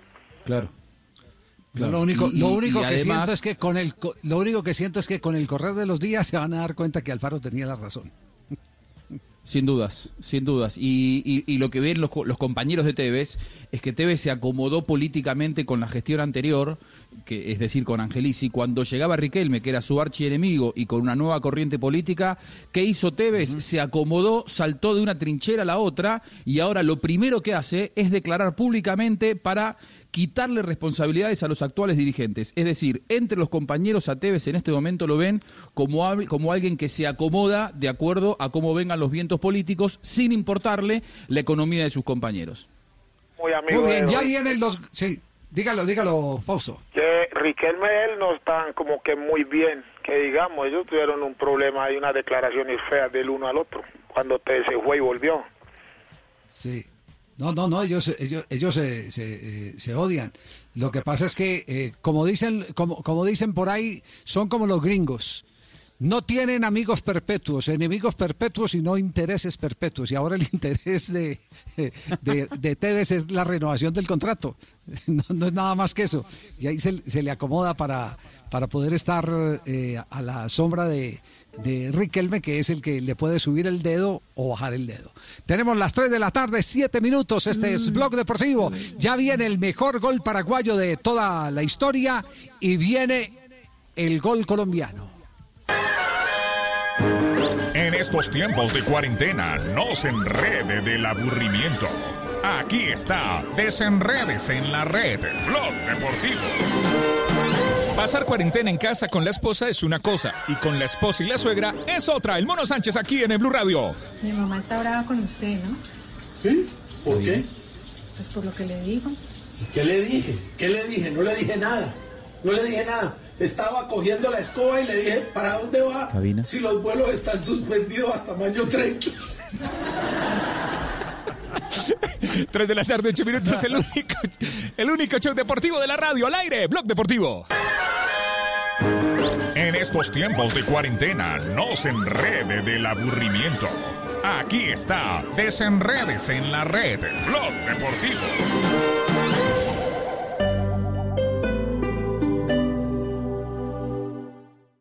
Esta noche en Bla Bla Blue. A las 10, manéjense bien porque el invitado es Ricardo Soler del programa Autos y Motos. A las 11, instrucciones para hacer humor político en YouTube con arroba me dicen Wally, quien nos va a explicar cómo diseñarlo, cómo hacerlo y lo más importante, cómo sostenerse. Y hoy es miércoles de música de los años 90, así que los esperamos con los mejores temas, muy buenos conversadores y sobre todo buena compañía. Si quieren, sálganse esta noche de sus casas, pero a través de la magia de la radio. Bla Bla Blue. Porque ahora te escuchamos en la radio. Blue Radio y bluradio.com.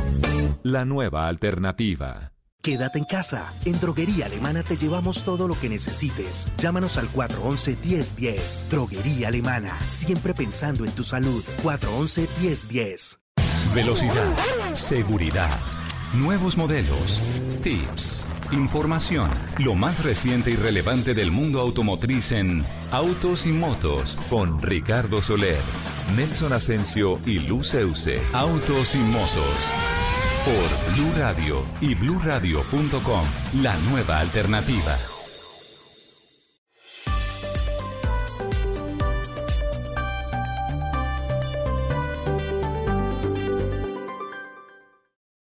En Blue Radio, un minuto de noticias.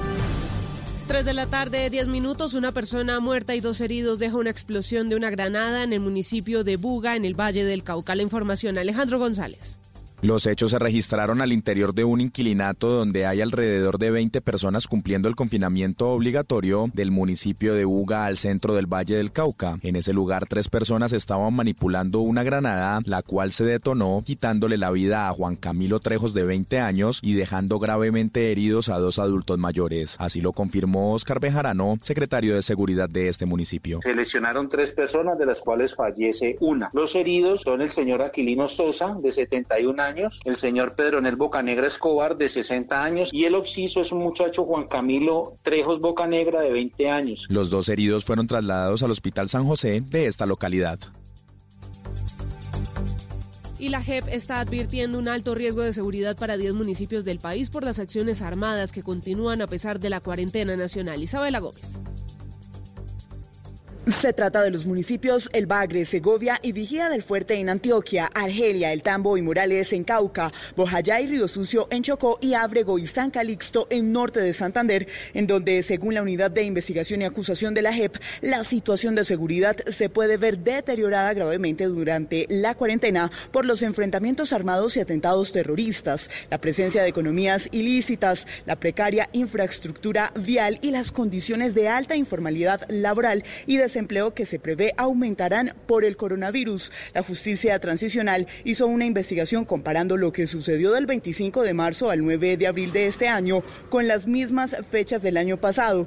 Según el estudio, el Pacífico Nariñense, Ituango, la región del Catatumbo y los departamentos de Arauca y Guaviare enfrentan graves riesgos porque en medio de la crisis por el coronavirus, las disidencias de las FARC y los demás grupos armados pretenden suplantar la autoridad del Estado.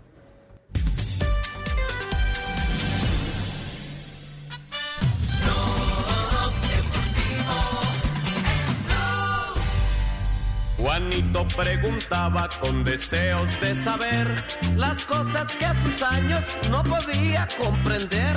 ¿Por qué es tan chiquitito? ¿Por qué no se me ve? Es el lunar que tengo en la junta del pie. 3 de la tarde, 12 minutos. Está el profe Milton ya. La pregunta, pregunta para los oyentes y por supuesto para la mesa de trabajo de Blog Deportivo. Profe, ¿cómo le va? Buenas tardes. Muy buenas tardes, Javier. Así a todos tus oyentes, igual a la mesa de trabajo, un cordial saludo. La pregunta de hoy tiene que ver con un portero que es insignia de la selección Colombia, que es Ospina.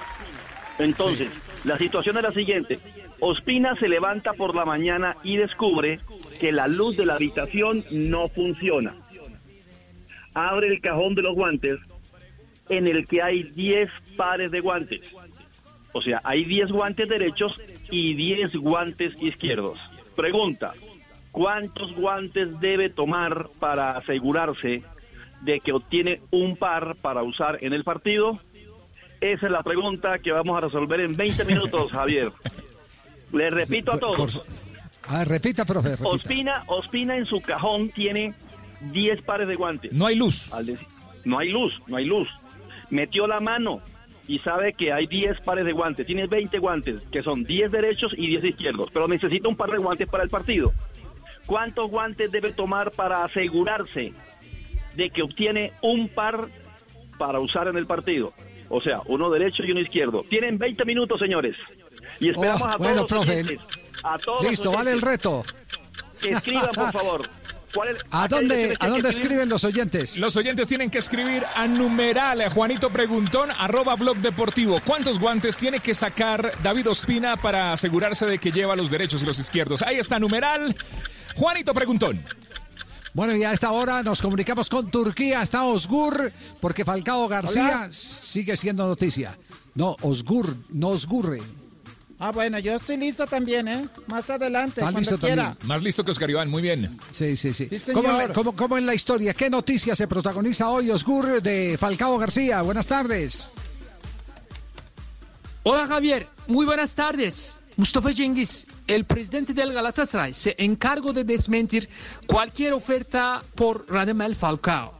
Son muchos los rumores sobre el futuro del ex delantero del Atlético Madrid, Radamel Falcao, que milita actualmente en el Galatasaray. Los que más fuerza han cobrado han sido los que apuntaban al Al Hilal, club árabe que más ha pujado por el Tigre, incluso llegando a presentar una oferta oficial hoy. El presidente del club turco Mustafa Cengiz fue protagonista en un programa de canal de televisión oficial de su club Galatasaray Televizyonu. En una entrevista ha confirmado que no hay ofertas serias por Falcao. Cengiz lo explicó de la siguiente manera. Es normal que lleguen o envíen muchas ofertas por nuestros jugadores, pero para Radamel Falcao no recibimos ninguna oferta. Por eso no puede comentar una cosa que no es oficial. El Tigre ha mostrado su compromiso de seguir en Turquía, donde es uno de los más queridos por la hinchada. Tengo un contrato por dos años y medio. No tengo intención de irme. ¿Por qué? Debería irme de donde soy feliz, afirmó el delantero colombiano. Özgür desde Estambul, para Blue Radio.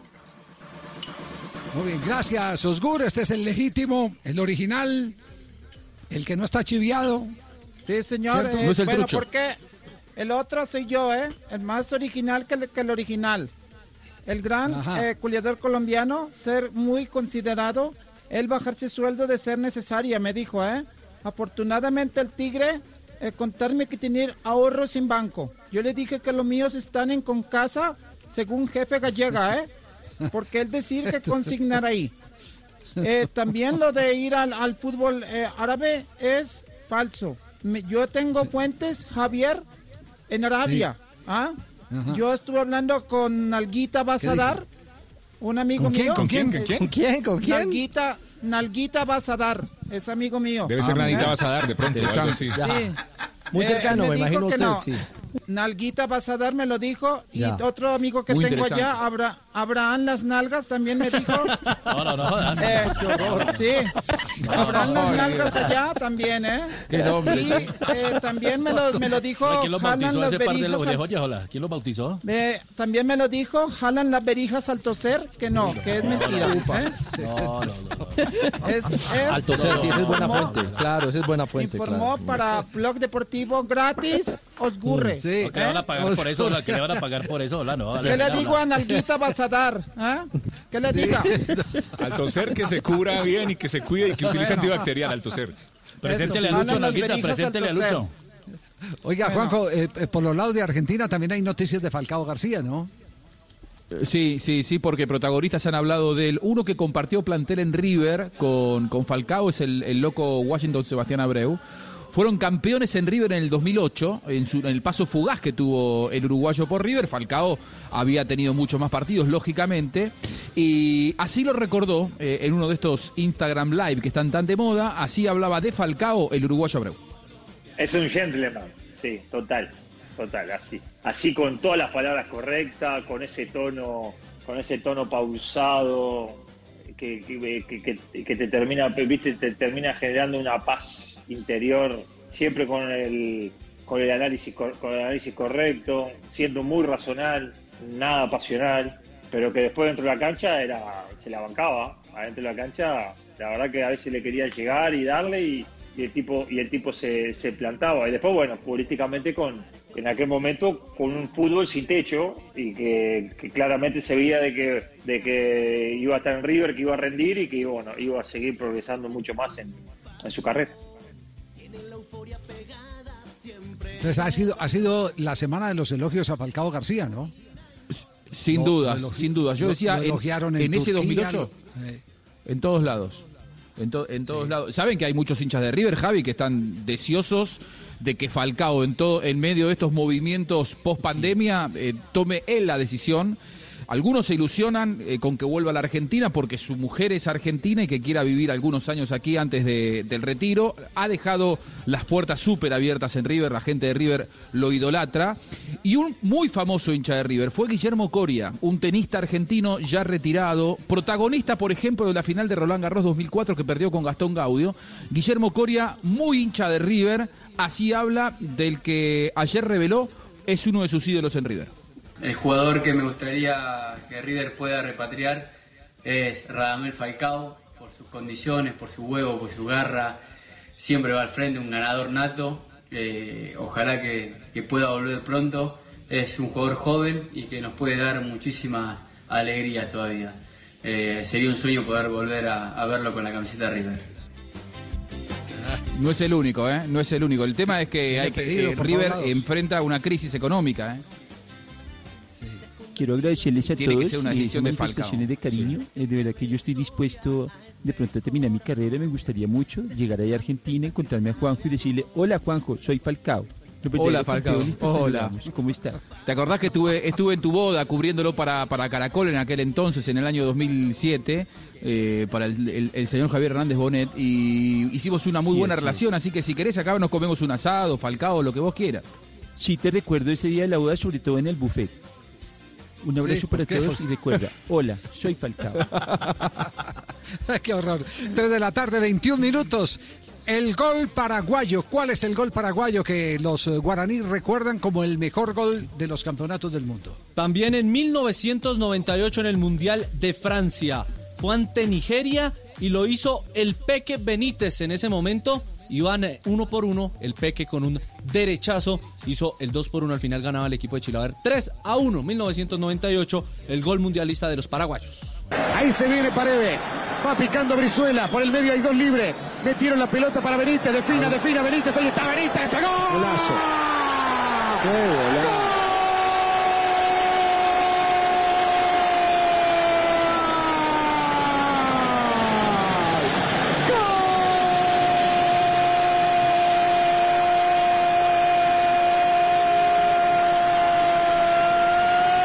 de Paraguay, Miguel Benítez, a los 13 minutos del segundo tiempo, terrible zapatazo pone Paraguay 2, Nigeria 1, Paraguay otra vez está dentro, Car.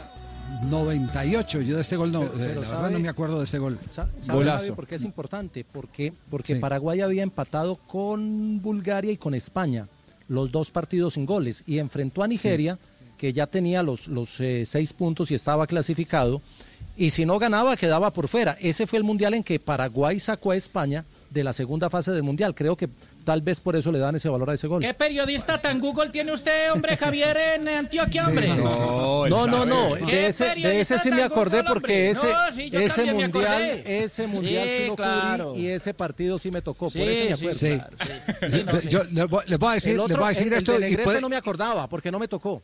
Sí, bueno, el- el- les voy a decir esto y puede sonar y puede sonar eh, mal porque yo he compartido mucho la, la política eh, aquella eh, de mm, eh, Alfredo Di Stéfano de que goles de pena máxima no se deben celebrar.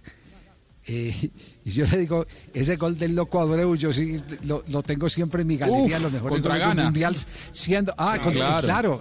por las Claro. circunstancias. A El Prilla, ese gol sí se acuerda, Castel, ¿se acuerdan de ese? Sí. Sí, pero por supuesto, habían, habían expulsado a Luis Suárez. Sí, y entonces se en queda con área. 10 hombres Claro. Uruguay, pero así con 10 hombres y todo, a- alcanzan a llegar a la, a, a la largue, o al tiempo complementario. Y entonces se definen por penales y el último le corresponde a Abreu y nada más y nada menos que define de la forma como definió una instancia como eso. Hay que estar o, o ser muy valiente o muy loco como Abreu. Claro, ese no es Sí. el partido donde los de Ghana votaron un penalti en, el- en, el en los 90 minutos. Podían haber Sí, sí, eliminado claro. a Uruguay, no lo eliminaron y después pierden con ese penalti de Abreu, ¿cierto? Sí, sí, sí, sí, es Lo ese mismo. Y no tiene Google, y lo digo yo y tengo que tener Google. Y ese, Javi, ese mismo, es- ese mismo. Pero bueno, aquí esa- estamos esa mezclando pelota- dos cosas. Estamos, estamos hablando del Peque Sí. Benítez, que es paraguayo, con el, porque estoy haciendo memoria eh, con el gol uruguayo, el gol uruguayo más reciente. eh, eh, eh, lo, lo traigo es como tema de discusión. Como tema de discusión, porque los goles de penalti siempre se sostienen que no se debe celebrar, pero, pero ese es un golazo que los uruguayos no tuvieron en cuenta. ¿Cierto? Ese, ese- esa picadita de, de Abreu eh, tenía una historia de la Copa América 2007, tres años antes. Compartimos inclusive hotel, tanto usted, Javi, estaba Ricardo, estaba yo, con el plantel de Uruguay, que llegó a la semifinal de la Copa América y perdió por penales contra Brasil. En esa definición por penales le toca patear un penal al loco Abreu y la pica la pelota. La pica como tres años más tarde la picaría contra, contra Ghana en el Mundial de Sudáfrica 2010. Me acuerdo que al otro día en el hotel me lo cruzo y le digo, bueno, lo consuelo porque habían quedado afuera y le digo, eh, ¿estás loco?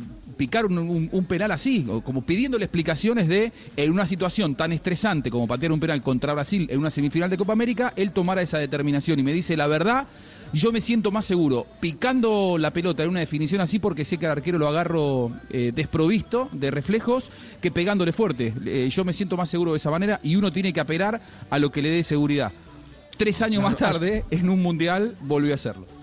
Sí, eh, eh, eh, eh, y además hay una anécdota de ese partido. Habían expulsado evidentemente a Luis Suárez por una mano eh, que impidió que impidió eh, el, el que la pelota se fuera al fondo al fondo de la red, que es el penalti que evidentemente falla Montari.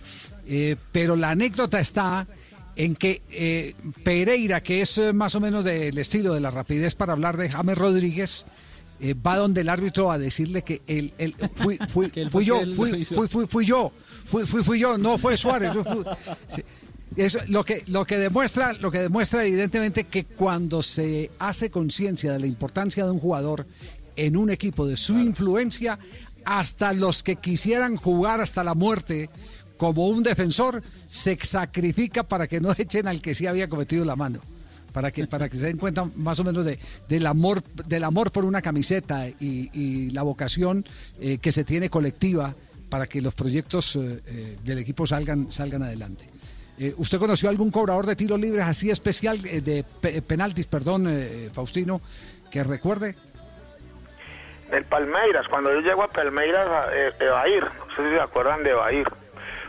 Tipo, yo no lo conocía, pero yo llego ahí y Escolari le tenía una fe impresionante, del punto de que los, pena- los cobradores eran Arce, el Chiqui Arce, Alex, pero decía, si Evair está en la cancha, patea Evair.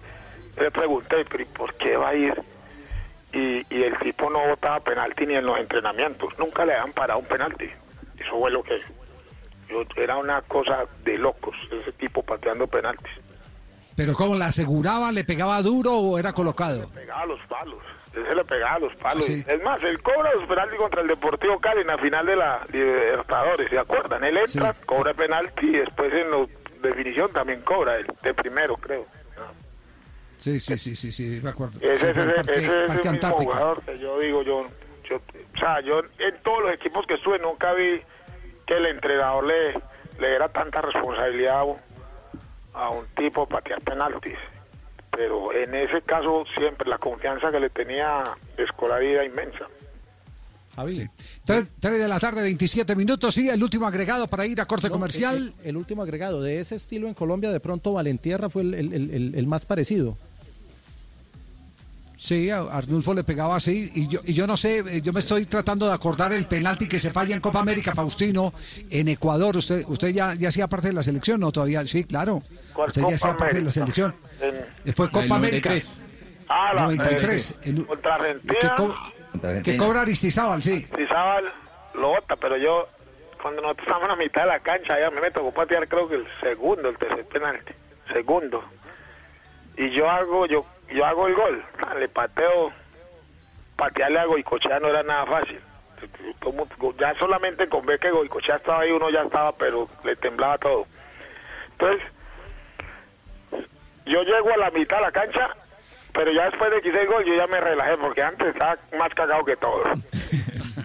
Cuando ya me relajé, que ya cumplí con mi visión y hice mi gol, ahí sí yo llegué tranquilo y dije yo, no, eso es muy fácil, hombre, péguenle a un lado, que eso, eso entra facilito. Y me mira Aristis, que claro, como ya lo hiciste vos.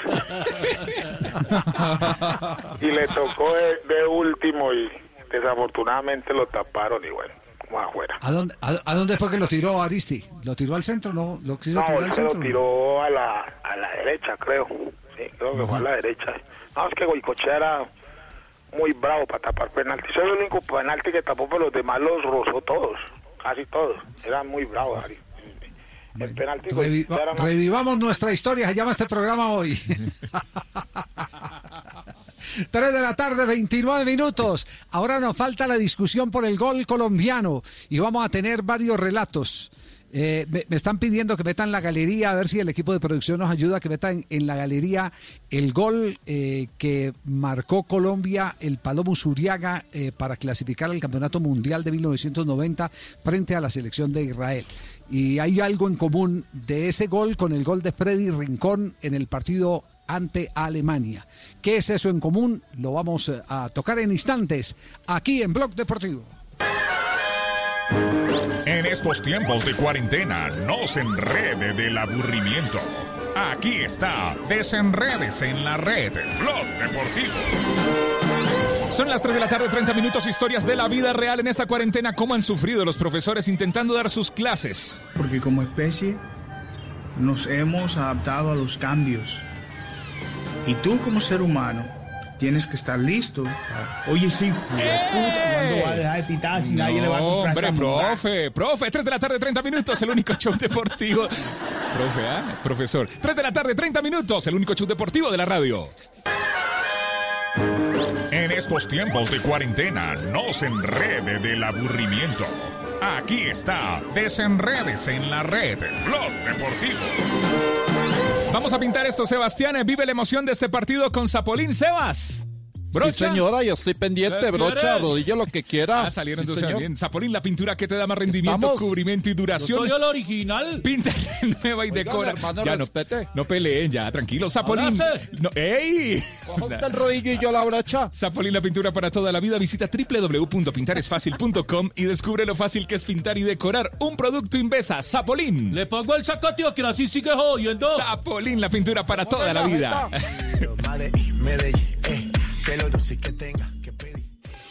Es hora de lavarse las manos. Volkswagen te recuerda que este simple acto es uno de los más eficaces para protegerte y proteger a todos en tu familia. En Blue Radio son las 331, para que vea. Muy bien, Cevitas. Y a esta hora en Blue Radio tenemos recomendaciones e información importante para todos nuestros oyentes. Para Volkswagen la seguridad es una prioridad en todo momento. Y este es el momento de protegerte, de lavarte las manos, de distanciarte socialmente y de tener paciencia. Pero también es la hora de aprovechar el tiempo en familia, de reconectarte y de disfrutar la compañía de los que más quieres. Es un mensaje de Volkswagen. Seguimos con más aquí en Blue Radio.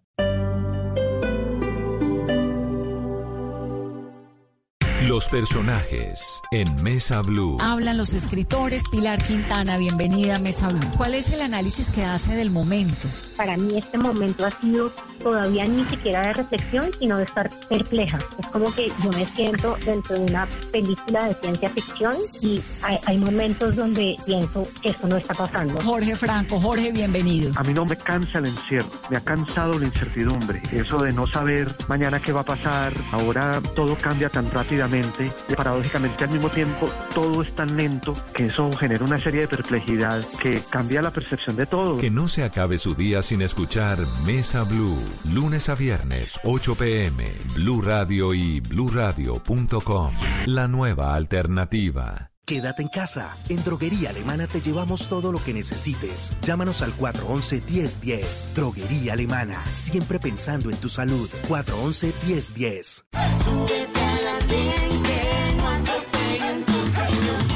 El Andén. Viernes a las 10 de la noche en Blue Radio y bluradio.com. La nueva alternativa.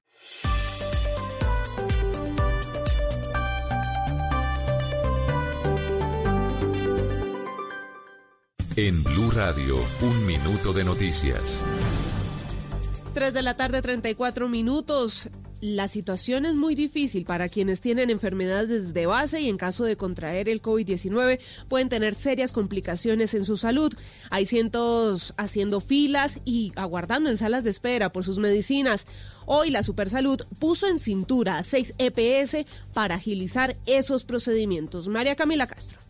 Muchos ciudadanos nos han hecho llegar denuncias respecto a que las EPS no están dando la opción de entrega de medicamentos por medio del domicilio a personas que tienen enfermedades como diabetes e hipertensión. La señora Claudia nos contó cuánto tiempo espera para la entrega de medicamentos y en qué condiciones. que llevo más de una hora y es muchísima la gente que hay. Me toca reclamar medicamentos de mi esposo que es diabético e hipertenso y yo soy hipertensa. Y cuando preguntó por la opción de domicilio, le respondieron esto. Y me respondió que podía ingresar a la página, pero más que lo probable era que no me aceptaban, que porque única y exclusivamente le envían los medicamentos a mayores de 70 años. Le consultamos a SEMI, quien agremia 10 EPS como Famisanar, Sanitas, Compensar, y nos respondió qué deben hacer los usuarios. Gustavo Morales, presidente. entrar a la página web de cada EPS, asegurarse de que los, los teléfonos, las direcciones, los correos electrónicos de cada afiliado estén actualizados y con base en eso solicitar el servicio o averiguar de qué forma pueden acceder a estos servicios. Por su parte, hoy la Superintendencia de Salud ordenó a seis EPS como Medimar Además, ICOME va a resolver de fondo y de manera inmediata más de 14 mil peticiones, quejas y reclamos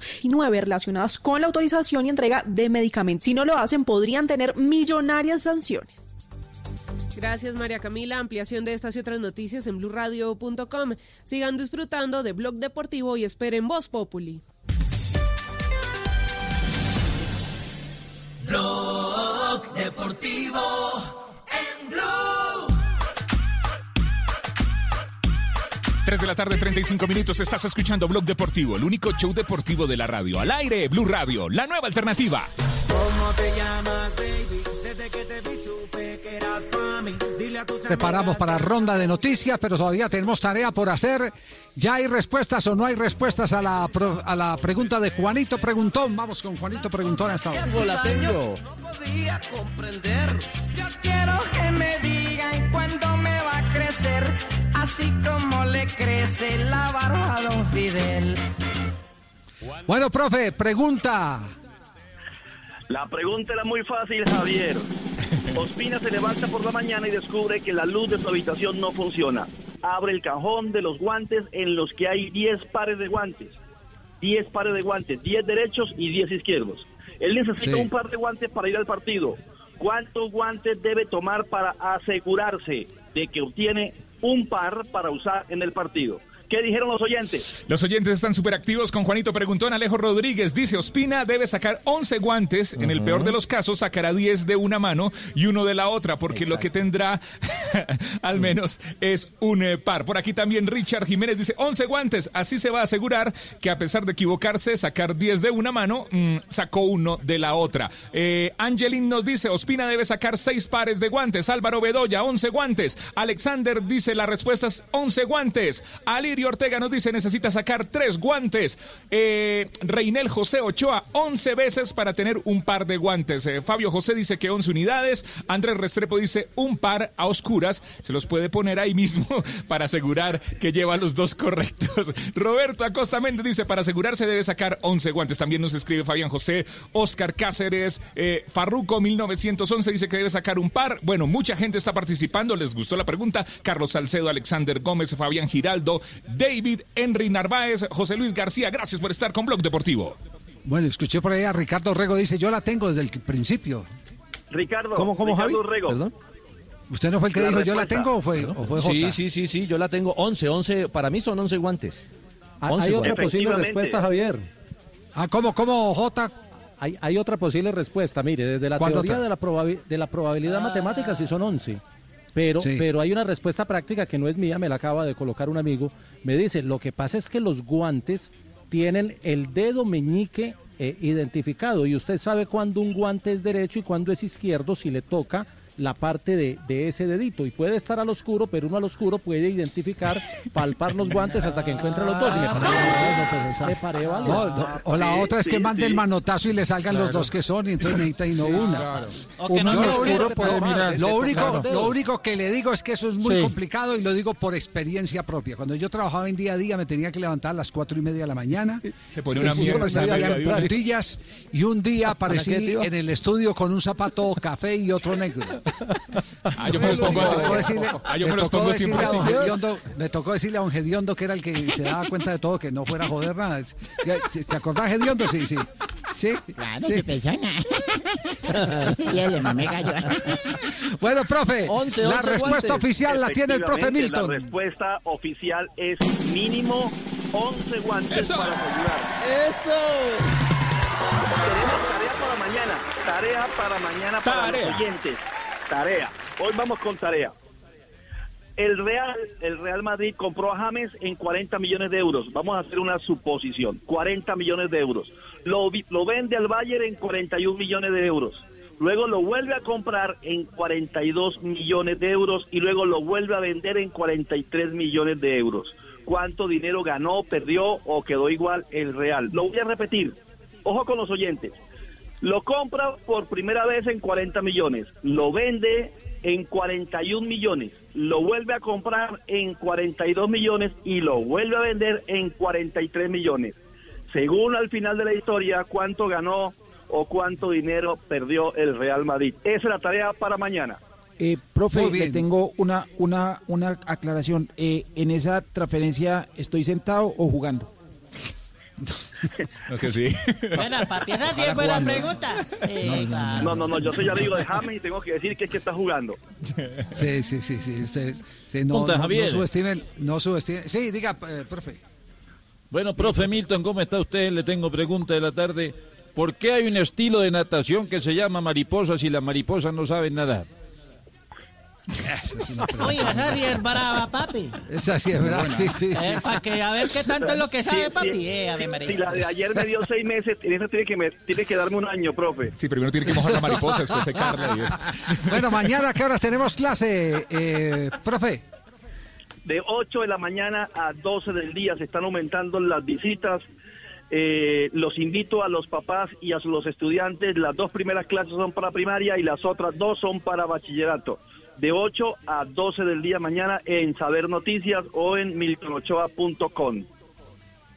Muy bien, perfecto. Ahí estaremos educando a Colombia. Esta es la campaña de Blog Deportivo y Milton Ochoa Educación que hacemos todos los días eh, para que los eh, chicos Javier. que están lejos de la tecnología tengan la oportunidad de eh, estar eh, conectados, que no que no se no se alejen de eh, la disciplina académica. Sí, profe.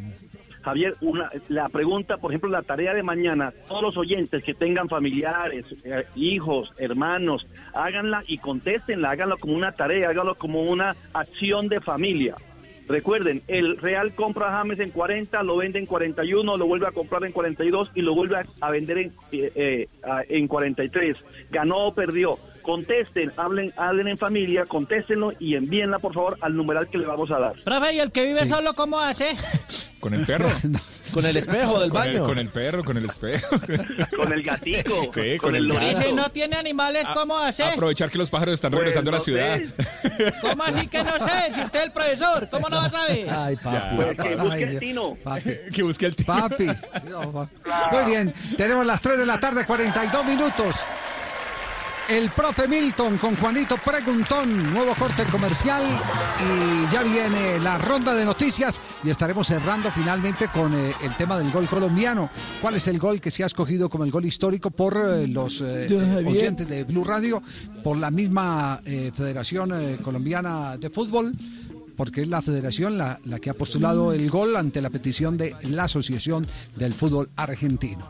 Así que eh, vamos a tener la sorpresa del gol que gane en varias versiones de relatos, no en varios idiomas, en varias versiones.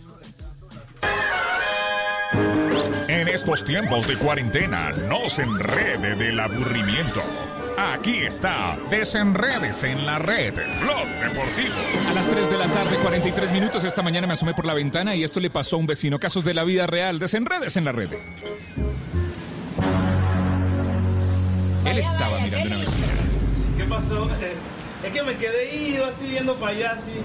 Uno a veces se queda así. Sí. Sí, ¿Te gusta la vecina? Eh, no, no, yo no estaba mirando. Ya vas viendo a la vecina. ¿Te gusta No. la vecina? Anda. No, yo estaba mirando así al infinito, así. Anda, ve, ¿te gusta la vecina? Ve, te estoy dando permiso. ¿Estás hablando en ¿Tú serio? estás viendo lo que yo tengo en la mano? Hace escoba. tiempo te hubiera metido en la cabeza, ¿oíste? Anda, te estoy dando permiso. Anda, quincito, anda. ¿Segura? ¿Segura? Y se va a buscar a la vecina. Se acerca donde la vecina. ¿Y usted cómo se llama vecina? Me dicen la Charo. No. 3 de la tarde, 44 minutos. Está musicalizando la historia. Aquí estamos en Desenredes, en la red del único show deportivo de la radio. En estos tiempos de cuarentena, no se enrede del aburrimiento. Aquí está, Desenredes en la red, Blog Deportivo. Es tiempo de vivir naturalmente. Haz ejercicio, evita grasas saturadas, sal y azúcares. Aprovecha todos los sábados de abril en la rebaja Droguerías y Minimarkets referencias seleccionadas de productos naturales con descuento hasta del 10%. Presencial, virtual o a domicilio. Aplica condiciones. La rebaja más para todos. Prepara tus videos caseros más originales, porque Suso, Loquillo, Don Geriondo y Catalina los están cazando. Sube tus videos a www www.caracoltv.com slash casavideos. Mande los videos, mándelos. Los casavideos. Los sábados a las 5 de la tarde. Caracol Televisión. Tú nos ves. Caracol TV. Soy Carlos Vives. Estamos pasando por una emergencia nacional que requiere el esfuerzo de todos. Quiero sumarte a Colombia Cuida a Colombia, una iniciativa que canalizará la ayuda a aquellos que más lo necesitan. Síguenos por arroba Colombia Cuida Colombia en Facebook e Instagram y arroba Cuida Colombia en Twitter. También puedes inscribirte como aliado, como voluntario o como donante. Vamos Colombia, seamos un país unido para sanar. ¿Qué tal una deliciosa torta? Unos ricos pastelitos, unas exquisitas galletas, un pan calientico, con harina de trigo, los farallones. Y es rico alimento, suave, rendidora, Deliciosa y gustadora. Con el trigo de las mejores cosechas, harina Los Farallones. Calidad y rendimiento inigualable. Trabajamos pensando en usted.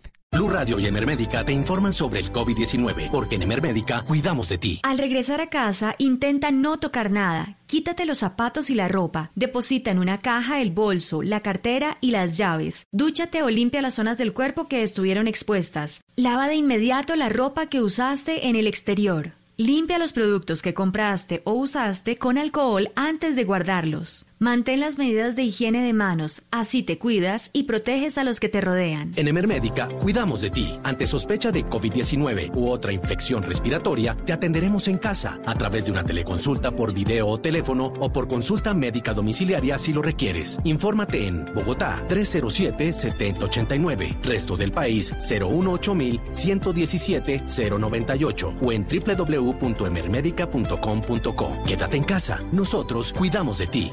Emermédica. Vigilado Supersalud.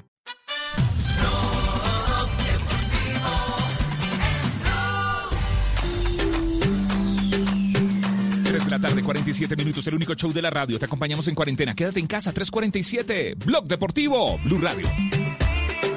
Y a esta hora compartimos la ronda de noticias en esta tarde de Blog Deportivo.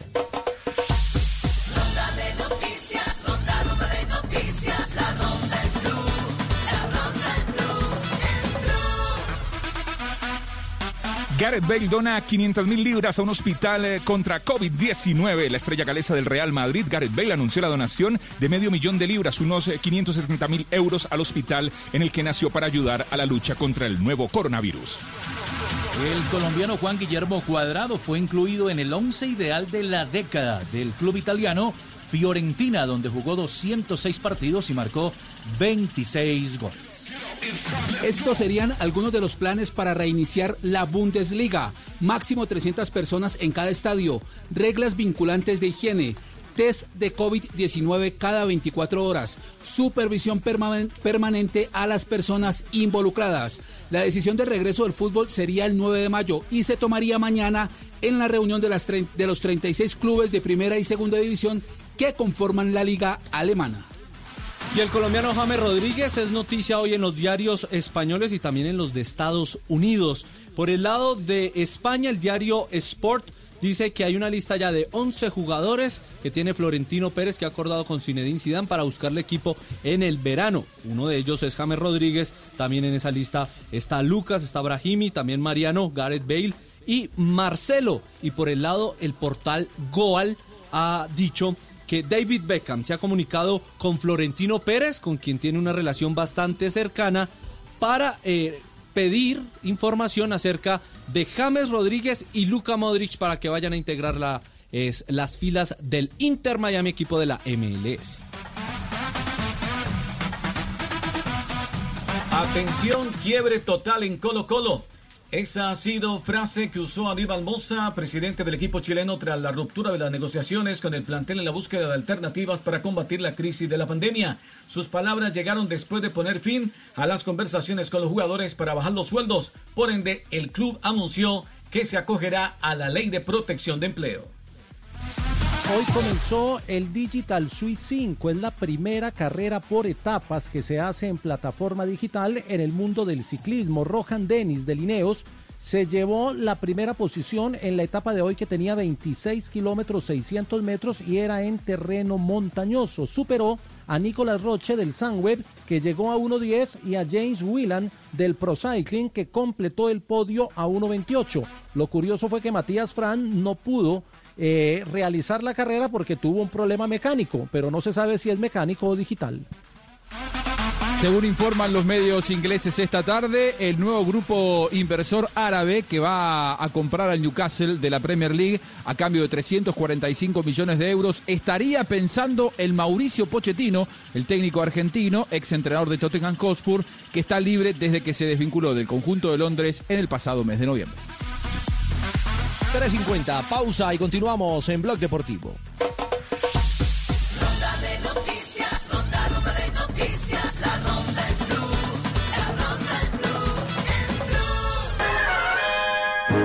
En estos tiempos de cuarentena, no se enrede del aburrimiento.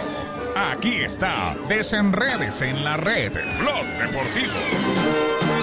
Y en cuarentena aparecen las nuevas formas de vender seguros. Usted me está diciendo que usted no necesita nuestro seguro médico, que si usted está enfermo, usted se cura en casa. Déjeme ponerle una canción que tengo aquí en la computadora para que reflexione. La de los memes, no. La de los negritos bailando, no. Ya regresamos en el único show deportivo de la radio. En estos tiempos de cuarentena, no se enrede del aburrimiento. Aquí está, desenredes en la red, Blog Deportivo.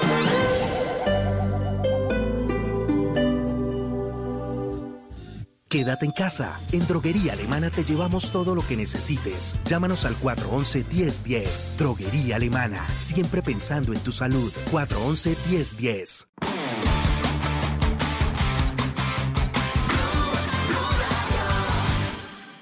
Si es humor, Ministra Alicia, buenas tardes. Eh, ¿Nos podría decir entonces eh, las claves para la reactivación? En Medellín podrán disfrutar las mujeres de los hombres que tengan un metro de cable. ¿Cómo? ¿Qué eso? Perdón. No, no, no.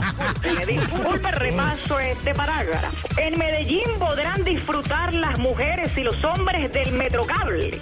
Está en Blue Radio. Don Pedro Vivero, lo bueno, lo malo y lo feo de la reactivación de algunos sectores económicos. Lo bueno es que se tomaron medidas sosegadas y tranquilas y un poco tratando de conciliar salud y la garantía del empleo. Lo malo, creo que todavía no hay una certeza de cuándo vamos a comenzar a activarnos socialmente. Y lo feo es que algunos sectores ya comienzan a presionar para tratar de hacer cosas intrépidas como tratar de reabrir los estadios de fútbol. Voz Populi. Iba a un motel, intentaba prender el equipo de sonido con el control del aire y el aire con el control del televisor.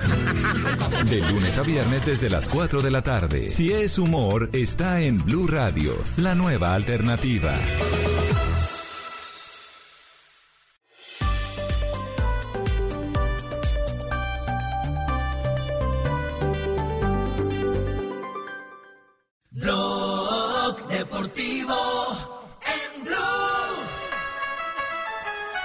3 de la tarde, 53 minutos, el único show deportivo al aire. Blog Deportivo, Blue Radio, la nueva alternativa. Bueno, y nos está faltando el gol colombiano. Finalmente, ¿cómo quedó la encuesta con los oyentes de Blog Deportivo?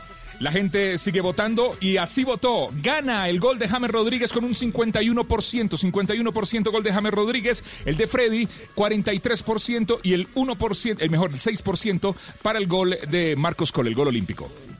El gol olímpico de Marcos Col, que es el único gol olímpico de Copas del Mundo. Es el único gol Marcado olímpico. frente a Unión Soviética 4-4 en el eh, Mundial del 62 en Arica, Chile. Eh, bueno, entonces, eh, aquí Su Majestad el Público es eh, el que finalmente domina. Que Ese fue el mismo gol que propuso la Federación Colombiana, sí. Sí, señor, el mismo, el de James Rodríguez en el estadio Maracaná en el octavos de final de la Copa del Mundo de ese año. Ese fue el elegido por la Federación Colombiana de Fútbol como su mejor gol mundialista. Ese gol lo volveremos a ver el próximo día domingo, el próximo día sábado, perdón, a las Sábado. 10 y 15. Sábado 10 y 15, Colombia frente a la selección de Uruguay. El domingo 10 y 15, Colombia frente a la selección de Japón. Ese gol lo vamos a revivir ahí con toda la jugada. Javier, estoy ansioso. De ese partido. ¿Está qué? Estoy ansioso para ver ese partido. No se ¿Será que ganamos? Sí. Eh, Hola, no, no, no, sácalo, Javier. Que, que- No se salga de la reunión, tranquilo, Tulio, que es ahí la reunión. Preocúpese por lo de la América, mejor. Hay 34 reunidos a propósito del paréntesis de Tulio, Javier. Ah, sí, sí, sí. Sí, sí. Tulio, eh, pero, eh, con- no contó a Tulio, no. Eh, no sé si es de Tulio, pero. No, sí, el aquí estoy me levantando la mano hace rato, Ricardo. ¿Es que no me veo o qué? Ah, bueno, ya O lo me vi, ya quiere lo vi, ignorar. Sí, sí, ahí está entre los 34. Parezco el Tulio, cuarto entre- árbitro entre- ignorado. Tulio, Tulio, entre a la reunión ahí con el, con el micrófono abierto, entre con el micrófono abierto. Y si- Bueno, señor, aquí es- estamos. este, vete- Métese ahí, sí. Ábralo, ábralo. Sí. Eh, Estamos escuchando a ver. ¿no? De todas maneras, Hugo se están verdes y él me tiene que pagar una plata ahorita. Que que lo saquen, lo manden para la B otra vez. Que hagan alguna situación, porque si sale la reunión no tiene absolutamente nada de norte. Está hablando nada Gabriel Camargo, sí. De todas maneras, proponemos que rebajemos el sueldo y, y al mínimo del 1982. Y ahí podemos nosotros tratar de compensarlo. de la- de la que la gente lo No, diga, no, y todas esas cosas. 1982. Plata. No hay que entrar a negociar. El tema de los salarios los resuelve cada club. Yo por lo menos yo estoy mirando aquí una tabla, mirando a ver pues cómo logro descifrar para ponerme al día con los jugadores. Voy a ver si hablo con el con el profesor Ton, a ver si de pronto me ayuda aquí algo de economía, Profesor Ton. ¿Quién es el profesor Ton? porque me estoy ahorrando mil. Entonces Milton no suena, solamente Ton. Ah, ya, ¿qué tal? No, No. Marino, Marino, Marino, no, Marino, ¿qué no, punto- la ¿cuánto, cuánto le parece el chiste, Marino? Ahora, apagarle un cigarrillo en la punta del ombligo a ver si se despierta o la boda. No, no, no, no, no, no. No, no, No, no. ¿sabe qué? Vamos más bien con el gol que... Tiene lo que no pone el gallo, la no jodas. No, no, no, no, no. No, no, vamos con el gol de James Rodríguez. Va a soltar el remate, tiene el ángulo cerrado, le da buen destino, otra vez para que venga Aguilar, nadie se le muestra, la levantaron, pero arriba los uruguayos devuelven. Otra vez en el tastal, le queda de pechito.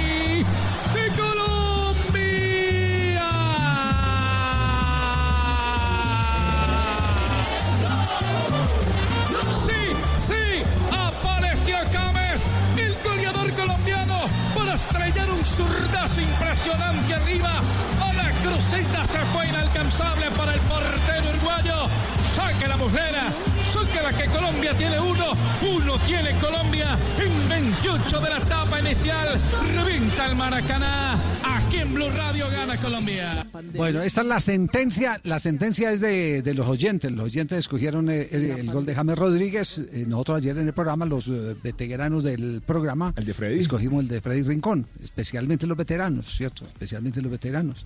El gol frente a la selección de Alemania. Eh, pero, pero el gol de James, eh, ¿cómo se sintió en otros lados? ¿Cómo se narró en otros lados? Escuchemos, por ejemplo, este relato. Juega cuadrado para Aguilar, Aguilar levanta para Jackson, saca de cabeza Álvaro Pereira, claro. Hay cuatro y cinco atrás, James de vuelta al arco, ¡Gol! ¡Golazo